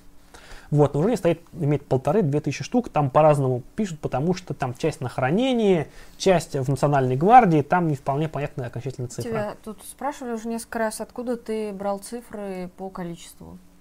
Из открытых источников. Тут как бы в интернете просто смотрел. Это все оценочные цифры. Тут как бы ничего такого. Никаких секретных э, документов я вам не открою. Они оценочные, то есть понятно, что там они там плюс-минус сотня, там такой порядок всегда. А, БТР-82А это уже его развитие современное, то есть не установили боевой модуль необитаемый, типа модно, так красиво, с 30-миллиметровой пушкой 2А-72 с парнем 72 миллиметровым ПКТ. Вот, он уже, то есть просто на, поставили 2.72, снизили скорострельность, и он обладает, ну, терпимой точностью. На самом деле, точность у него плюс-минус автобусная остановка. Попадает он так себе. Огневая мощь, конечно, выросла, но бронирование осталось прежним. Плюс ему форсировали, по-моему, двигатель или новый поставили, нужно 300 лошадок. В целом, ну, он стал порезвее, поинтереснее, но проблемы с десантированием не исчезли. А, проблемы а, с, по сути, с чем? А, с, ну, как сказать, с бронированием не исчезли. То есть основные остатки у него сожалению, остались. Поэтому, ну, тоже такое. Хотя довольно массово представлено, опять же, полторы-две тысячи штук. Это, в общем-то, вполне неплохо, на мой взгляд. Как бы довольно широко представлено. Я их лично видел в армии. Это приятно. Вот. Но проблему не решил. Так как мир не решил их в свое время БТР-90, который был проект. Опять же, он там был во всех отношениях замечательный, он был более бронированный, но как десантная машина все равно не вполне подходил. Вот, в этом плане это гораздо интереснее, например, то же самое украинский БТР-4. Но там другая судьба, тоже, хотя очень печальная.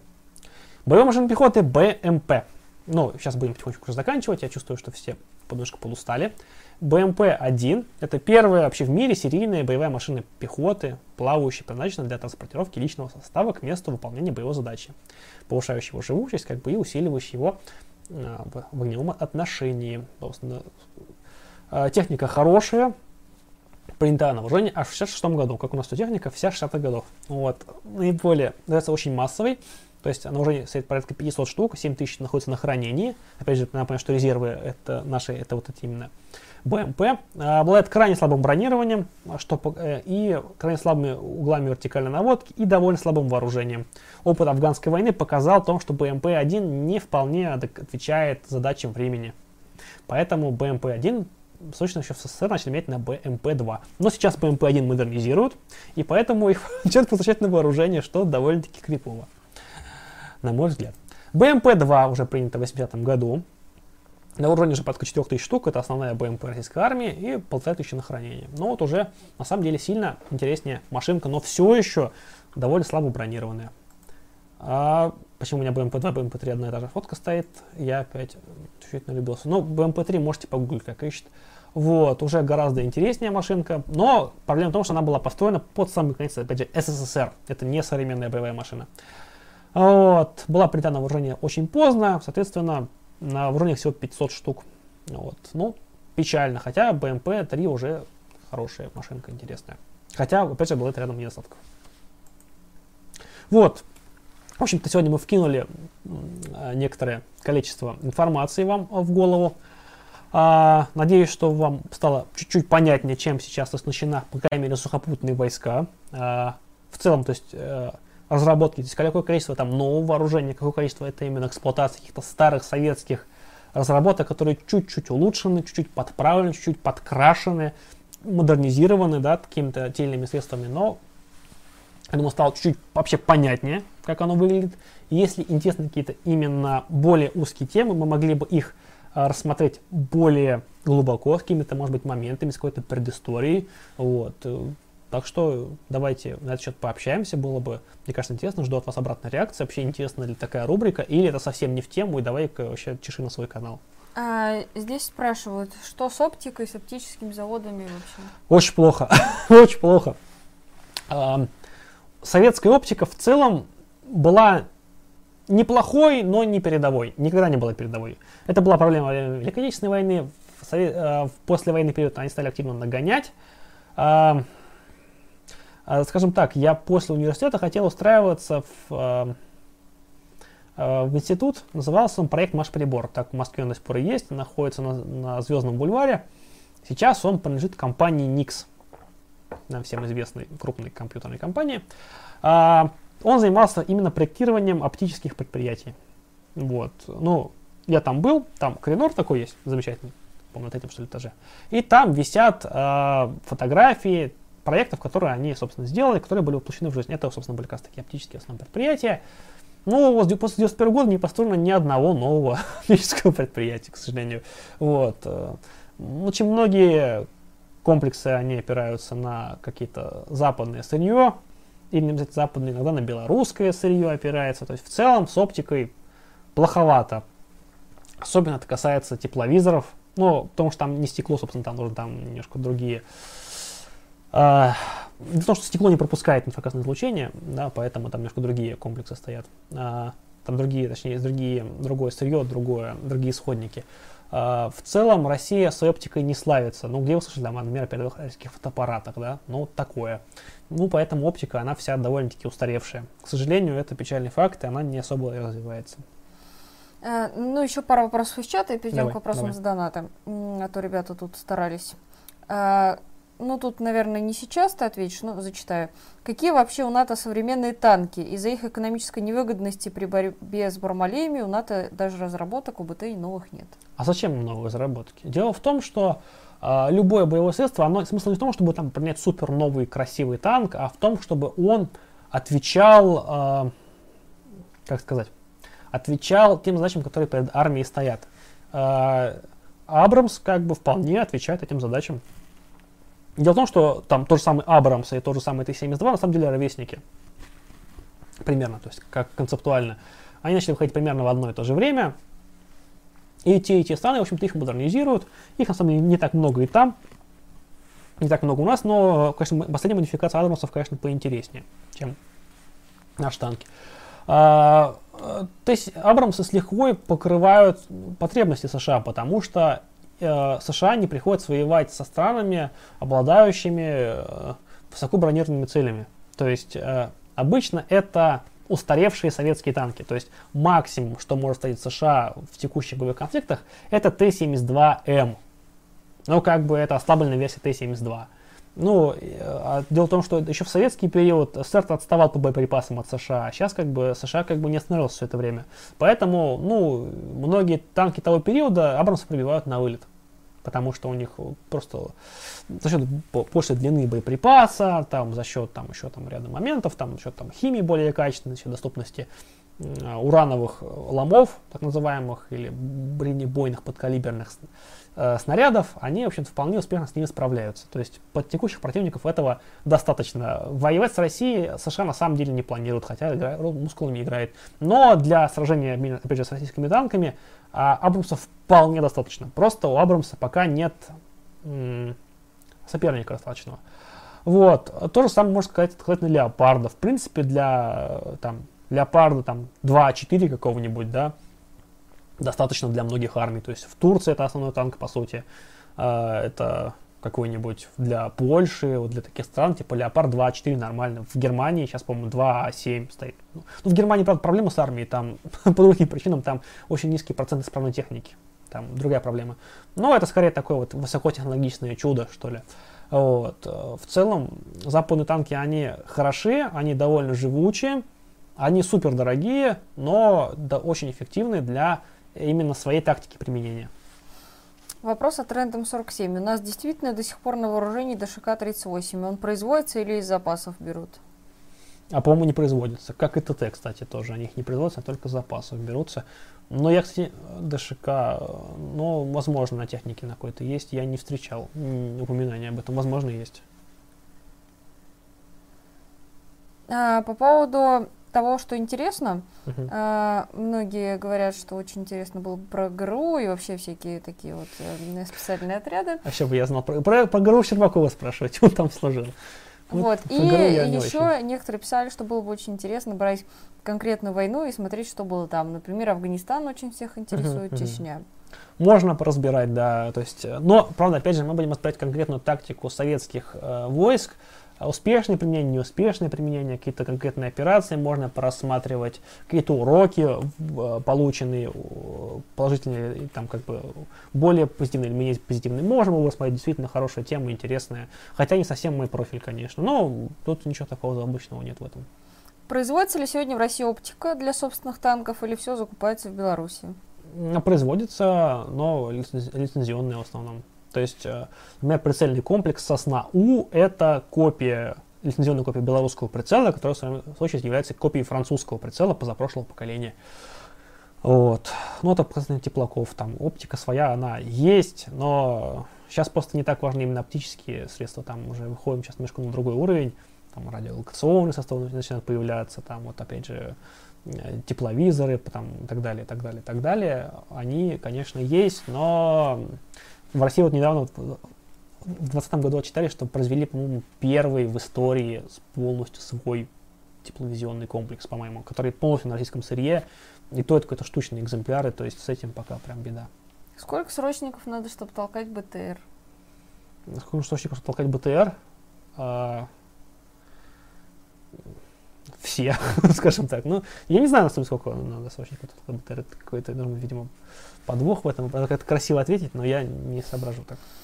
А, а США с Китаем сможет воевать? А, так, США с Китаем. А, дело в том, что а воевать с, Ки- с Китаем где? Ну, понимаете, что а, война фронт на фронт с Китаем, ну, маловероятно. То есть а, это война за... Скорее всего, это война на море просто. Ну, это страны, которые разделяют между собой Тихий океан. Флот США, ну, прям сильно мощнее, чем китайский. Прям, прям на порядок сильнее. А, Поэтому это маловероятно. Высадка на территории США невероятно, абсолютно невероятный вариант. Не для, когда там говорите рус, русская угроза для США, нет русской угрозы для США. Россия не обладает средствами для высадки на территорию США никакими. Ничто не долетит, кроме ракет стратегических до США. Поэтому не получится. А если это война на каком-то театре военных действий, то там решит скорее, у кого лучше будет логистика и у кого больше боевой опыт. У США больше боевой опыт, у США гораздо лучше логистика. У США огромное количество баз э, на территориях других стран, то есть у них есть логистические пункты, у них есть выстроенная система под это дело, у них э, довольно-таки мощный транспортный флот, который довольно скоростной, который рассчитан на переброску войск через Атлантику в короткий промежуток времени. Uh, то есть uh, у них довольно-таки мощная военно-транспортная авиация. Они в целом по авиации самые сильные в мире. Поэтому в условиях локальных войн США, ну, просто имба и не контрится, как говорится. Ну вот, поэтому Китай защищен от вторжения. То есть вторжение в Китай, опять же, безумие абсолютное, как бы для любой армии мира. Вот, но Китай пока не в состоянии вести военную экспансию довольно-таки сильную.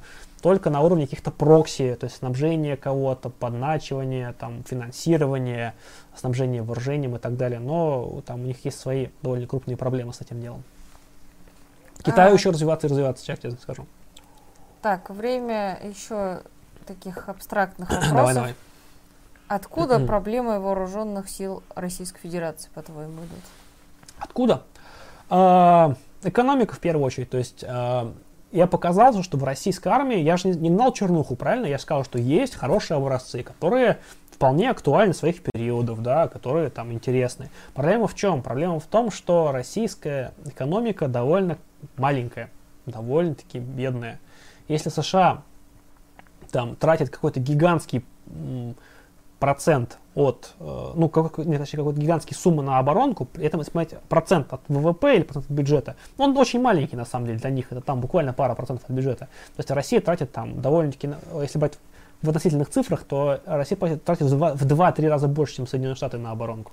Хотя в абсолютных цифрах США гораздо больше, потому что США первая экономика мира, а Россия уже, по даже не входит в десятку, по-моему, 12 сейчас экономика мира, я боюсь соврать.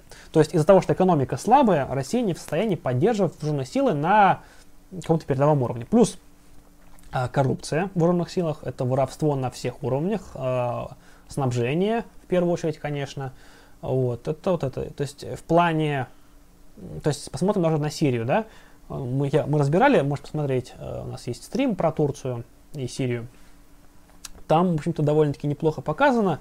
А, например, та авиагруппа, которая находится в Сирии, она надергана из разных подразделений со всей страны. То есть это сборная солянка по, в плане авиации.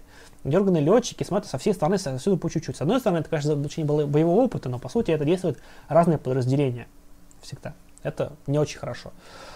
Вот, плюс довольно низкое материальное довольствие, то есть контрактники получают мало, офицеры получают мало, требует с них очень много. Причем то, что требует, в основном зачастую не связано с исполнением непосредственно э, служебных обязанностей. Зачастую это какая-то там, ну, как это описать? А, ну, какие-то, ну, там, покрасить забор, там, я не знаю, построить теплицу, очень такое. Даже пусть для нужд армии, ничего такого. Но боевая подготовка из этого страдает, конечно же, потому что, ну, совершенно другая система обеспечения. То есть, допустим, сейчас посмотреть американскую армию, там, если ты там, не знаю, получил кепку, да, и потерял ее во время учений, ну, тебе ее спишут, выпишут новую. Если ты потерял кепку в России, тебе скажут «рожай».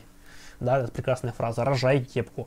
Да, то есть, ну, вот такие вещи. Это как бы поэтому процветает воровство, вот, и как бы на всех уровнях. То есть это слабая экономика, слаб, вот, и, соответственно, слабые институты в стране.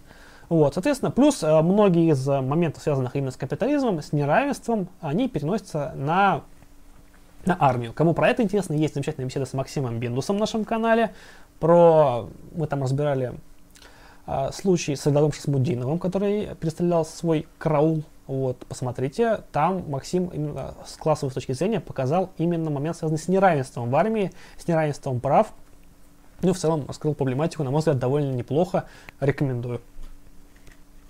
А, последний вопрос из чата, и переходим к донатам. Э, из чата замечательный вопрос. А нафига марксистам это все надо? Нафига марксистам это все надо? А очень просто. Армия это один из крупнейших институтов общества, один из ключевых функций государства. И чтобы понимать свое государство, мы должны понимать, как эта структура работает, как она устроена, потому что я у многих там э, читаешь, как они там планируют переустройство будущего, и их мнение об армии ничего, кроме, ну, не знаю, слез умиления не вызывает, поскольку насколько вы наивны, и ваши представления, ну, прям совсем смешные. То есть они учить как бы военную науку по Марксу довольно-таки странно, на мой взгляд, потому что чем-чем этим он точно не занимался. И точно это не самый сильный из его сторон. И многие то, что пишут классики про армию, оно довольно-таки такое, ну, наивное. То есть они больше пишут какие-то про какие-то принципы общие, к которым бы хотелось прийти, но это не значит, что мы должны только на них основываться. Да? Необходимо а, перенимать опыт, который есть в современной э, военной, потому что ну, ужас, но я скажу, наверное, страшное для многих, но никто не даст нам э, все вот на блюдечке с голубой каемочкой. Очень многое придется брать в свои руки самим, а для этого придется овладевать в том числе и такими специфическими навыками. Угу. Так, э, вопрос у нас за донаты. Да, внимательно. Мы слушаем. с тобой с прошлого стрима не успели ответить О, на да. парочку. А давай кстати, ответим, что будет. Эм, есть ли в планах про КПГ? Прошлый стрим про РАВ зашел на ура. Исторические стримы ваш лучший формат. Спасибо за труд. Ну, вообще, действительно, Почему про КПГ нет? сейчас готовим. Нам помогают товарищи, угу. копают материал. В общем, я думаю, у нас будут параллельно сейчас стримы по истории партии, видео по истории партии. Да. И про Германию тоже, наверное, проведем. То есть возьмем сейчас у нас по 17 uh-huh. году по истории партии, и возьмем потом по Германии, расскажем, что там было, потому что это очень все пересекается, и будет, мне кажется, интересно параллельно рассказать. Слушатель на развитие, 2680 э, рублей, спасибо. спасибо. Лескинен Ирина, поддержка марксистов, коммунистов, привет из Финляндии, спасибо, это приятно. Э, вот, сегодня, товарищ комиссар, 100 рублей. Привет, товарищи! Как немного знакомый с военной темой, Э, в Министерстве обороны, как по мне, засели какие-то люди, больные кретинизмом и шапкозакидательством.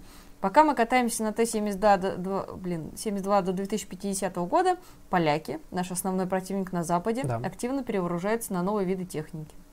Ну, отчасти, да. Действительно, Польша сейчас является одной из наиболее сильных и перевооружаемых стран НАТО, которые реально, в случае чего, реально планируют воевать. Потому что в целом а, ну, многие страны НАТО очень печальны в плане армии, прям даже, даже сам Германия на самом деле. Как ни странно, относительно боеспособными является Турция и Польша, действительно.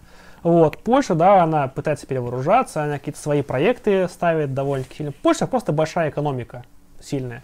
Большая сильная экономика может себе это позволить. Поэтому, да, Польша, на самом деле, как бы она, конечно, строн как бы в шутку, да, но очень много закупает. Она, конечно, все еще, ну, слабее, чем Россия объективно, но в случае чего по рогам дать может очень многим. А, Петр, тысяча рублей. Большое спасибо. Спасибо за материал. Больше тысячи не могу на материалы передать. Ну, спасибо, спасибо. чему угодно. Спасибо, спасибо. А, плохо, что много молодежи не верят в то, что вирус есть. Они думают, что все придумали СМИ. Да, действительно печальная тенденция, вот это да. вот отрицание вируса, но оно тоже идет неспроста, потому что, э, с, с другой стороны, государство действительно пытается сейчас вот вводить разные цифровые пропуска, и люди, и при этом не платить э, зарплату, увольнение и прочие радости, потому что режима чрезвычайной ситуации нет, о чем мы говорим во всех наших видео, э, и, естественно, у людей недоверие, недоверие, и поэтому отсюда и вся конспирология идет. Дальше Петр продолжает. Вот если бы он на этом закончил, то бы ничего. Э, женщины, кроме снайперов, связи медчасти это максимум, организм другой. Можете почитать, почему женщин не набирают в космонавты. Ну, я бы здесь сказала, что, наверное, вот раньше я бы сказала, ну что вы, женщины не могут быть космонавтами, а как же Терешкова? А сейчас я скажу, а как же Терешкова? Э, такое, да. Ну да, нет, женщины вполне могут быть космонавтами сейчас, как бы, ну, Дело в том, что первые космонавты, действительно, э, требования к ним были сверхвысокими, потому что там, ну, нештатные ситуации, перегрузки, никто не знал, к чему готовиться, поэтому шли по максимуму. И брали поэтому наиболее выносливых, просто мужчины оказались более выносливыми, как бы, ну, окей, физиология такая. Но дело в том, что постепенно, как бы, требования, они, ну, снижаются там ввиду массовости, ввиду, там, ввиду автоматизации и так далее, и так далее. Поэтому женщины в перспективе, да и сейчас уже, в принципе, быть космонавтами в перспективе, так тем более. Поэтому в этом проблем нет. То же самое с армией. На самом деле, да, если взять там хорошо подготовленную женщину, так она будет гораздо э, лучше подготовлена, чем большинство срочников в армии. Как бы. Поэтому, ну, то есть, а, может, все можно, правда, при некотором желании, потому что она была достаточно замотивирована к этому, почему нет, тут нет никаких проблем. Другое дело, что да, при каких-то там экстремальных ситуациях, там, для спецподразделений, возможно, возможно, что женщина оказывается хуже, и- и они будут в этом плане решать боевые задачи. Возможно. Опять же, я ссылаюсь на американский опыт в этом плане. Возможно, они тоже не правы, я не вполне знаю этот вопрос, но мне кажется, что вот он пока наиболее оптимален. Смирнов Артемка, 1000 О, рублей. спасибо. Федор, Артем. как ты относишься к творчеству канала 715 Тим? Какие каналы подобной направленности можешь порекомендовать? 715 Тим. А, это бывшие злые партизаны. Роман Хорс, как бы всем 715 пацаны, разумеется. Это один из самых известных таких милитари каналов. А, Ребятушки угорают по милитаризму, а, обозревают фильмы, стреляют из всего по всему, об- всякие обзорчики на горку эпичные пилят. В целом ребятули забавные, реально забавные. Ну, хороший канал, э, много дельного, говорят. Видно, что они общаются с кем надо. Автор сообщества, собственно, э, Роман, который не Роман на самом деле, но да важно, он э, ведет э, группу ВКонтакте «Ликвидация безграмотности. Русский спецназ», который является крупнейшим, наверное, самым таким обобщенным э, группой ВКонтакте именно о действиях спецподразделений в России, вообще о российских, то есть там, о штурмах и так далее. То есть он довольно-таки много общается с сотрудниками. В целом, как бы видно, что тренируются, ребятки умеют кое-что. А, вопрос, то есть в том, чтобы вы могли отделять, где они стебутся, а где они на полном серьезе, и вы не, не начинали этот стиль переносить на свою жизнь как бы напрямую, как многие просто механически переносят, говорят, типа, о, Роман крутой, хочу так же, вот так делать надо, то есть думать немножко своей головой. В целом, если вычленять здравое зерно, оно там есть. По военным каналам, что смотреть можно? А, разведоса смотрите, разведос, АА, по-моему, он так называется, или просто разведос он сейчас. Ну, в общем, короче, загуглите разведос, там такой лысый чел, такой сидит без бровей, без ничего, вот, реально без бровей, реально, как он заявил, у него волос не растут нигде.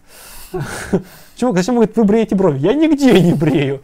Что это ненормальная херня, я знаю. Без вас. Пошли вы нахер, типа. Довольно забавно. Чел. Реально, а, человек с боевым опытом, нет, с боевым опытом, боюсь соврать, а, с военным опытом, вот так, с опытом военной службы, который дослужился от пиджака до начальника разведки, а, не помню только чего, полка, по-моему. Потом э, служил в ОМОНе какое-то время, сейчас э, на пенсии, э, активно рассказывает, продвигает, э, очень много дельного, особенно по физической подготовке. Вот в этом плане рекомендую. Очень много про стрельбу правильно говорит. В целом очень интересно.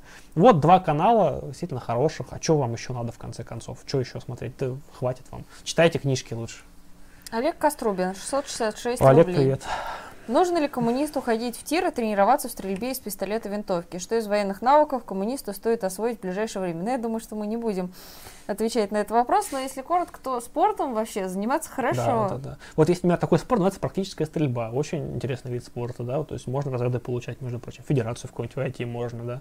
А, Между прочим, страйкбол тоже вид спорта, тоже очень военно-прикладной, укрепляет ваше здоровье, вот, Ну, в последнее время советуют заниматься И страйкболом. обороноспособность страны крепит, потому что это патриотично, правильно? Мгм. Потому что сейчас страйкбол активно поддерживает Министерство- обороны, и вот занимаясь им, вы вот становитесь более патриотичным и защищаете, готовы защищать свою страну. Вот, вот в таком формате. Очень полезно.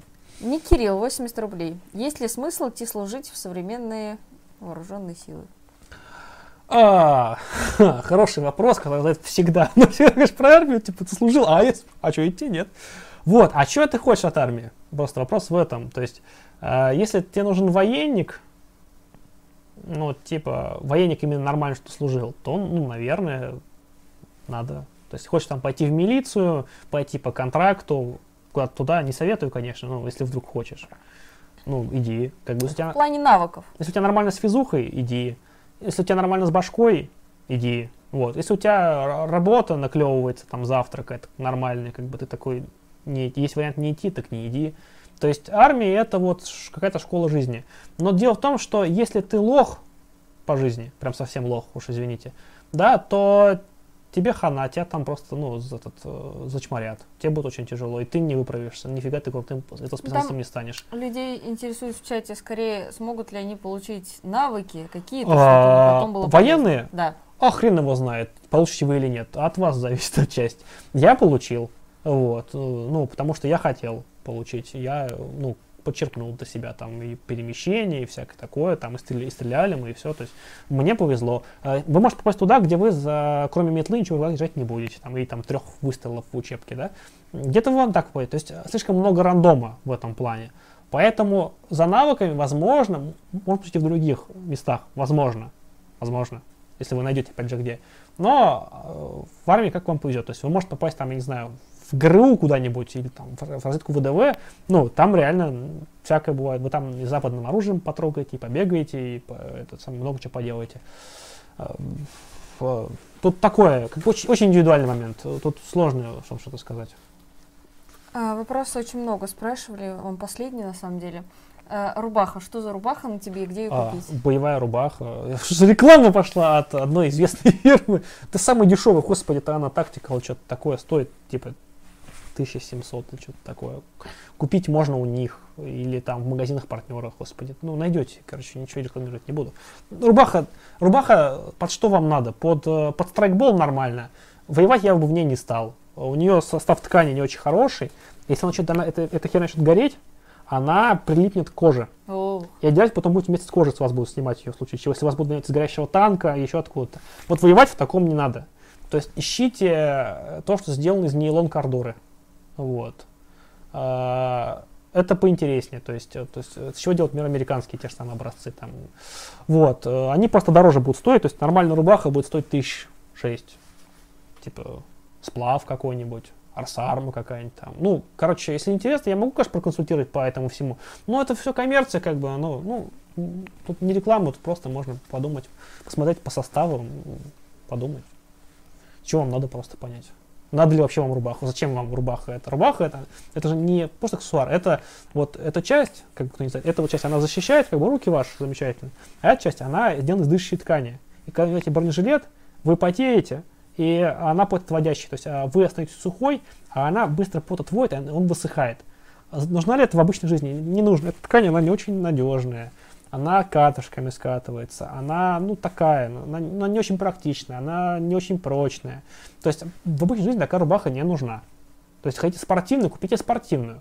Армейская снаряга слу- служит, ну, служит для войны. И либо, либо вы стрейкболист, либо вы партизан, либо вы военный, как бы больше ни зачем вам это. Ну, так. Ну, на этом вопросы все. Вот, как замечательно мы уложились, как раз я устал говорить. Да. Э, Итак, э, в ближайшее время у нас выйдут ролик, который мы давно обещали по Да, апрельским тезисам эм, Олега Двуреченского. да. Также готовим, наконец-таки, ролики по истории партии. Э, Мы уже на финишной прямой, Мгм. там с дизайном подбираем, чтобы было интереснее картиночки вставить. Что еще у нас еще в ближайшее время? Э, А, интервью, наконец-таки, с Олегом Да. Камоловым с канала «Простые числа» выйдет. Э, Ну, еще ряд небезынтересных материалов. И, конечно, полюбившиеся вам новости с Олегом. Да, всего понемножку. Так что смотрите наш канал. За Т-80... О, а. А, ну, про, про, про танки хотите, сделаем отдельный стрим. Прям вот именно про вот эту вот серию там Т-72, Т-64, Т-80 разберем прям подробно, если угодно. Прям на два часа можем разобрать. Ну, опять же, задавайте вопросы, сделаем. У нас тут какой-то очередной... э, э, 10к за доначу, если вы начнете чушь про кор- коровавирус разоблачать. Ни один блевак, блогер не удосужился статьи изучить по теме и истерию поддержал. А Можете тут- посмотреть, у нас есть ряд видео на канале, Да, ряд да, да. стримов, где мы разбираем самые что ни на есть научные статьи и рассказываем все как есть. Нет, мы можем А. разобрать с- с- как бы, ситуацию, но, боюсь, вам не понравится. Вот, вопрос, как вы относитесь к идее форсированной деурбанизации, то есть содействия переселению населения из крупных городов в маленькие городки и деревни? А, но это зависит от того, как организуется производство. То есть, если вам нужны предприятия, на которых работает по 60 тысяч рабочих на, только на одном днем, то не получится сделать маленькие городки, да? Другое дело, что если у нас во всех населенных пунктах будет работа, везде будет производство компактное, переносимое, то многие люди не захотят жить в Москве, потому что какого черта, это черт, просто жить в большом городе это неудобно. Это большие расстояния очень, это пробки, человеческие пробки. Ну, это неудобно просто. Это экология хуже, там, проблемы с парковочными местами.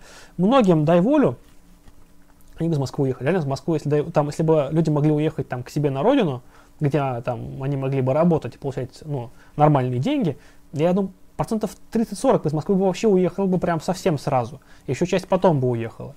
То есть в Москву едут, едут в крупные города, потому что там просто есть возможности те, которых нет в маленьких городах.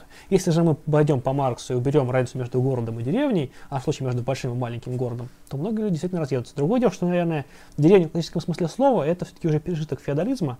Все-таки даже все-таки они должны быть оборудованными, в них должна быть инфраструктура, там школы, больницы, магазины, там, не знаю, канализация хотя бы, там вот какие-то такие вещи. Если они будут появляться, такие же блага, то есть э, это в них люди будут жить. Почему нет? Из деревни отток прекратится. Такое. Ну что ж, наверное, заканчиваем. Ну все, давайте тогда. Большое спасибо всем тем, кто сегодня выслушал нас, кто был с нами, кто поддерживал выпуск вот, э, своим своими одобрительными и недобрительными словами, кто поправлял меня, хоть ведь я тоже часто ошибаюсь. Ведь спасибо за интерес к теме, опять же, пишите, вот как вам такая вот тематика, то есть там сегодня был пробный вариант, то есть оставлять ли ее на основном канале и, или переносить куда-то еще. Просто напишите свою обратную реакцию, очень важно мне это знать. Ну что ж, всем пока, спасибо,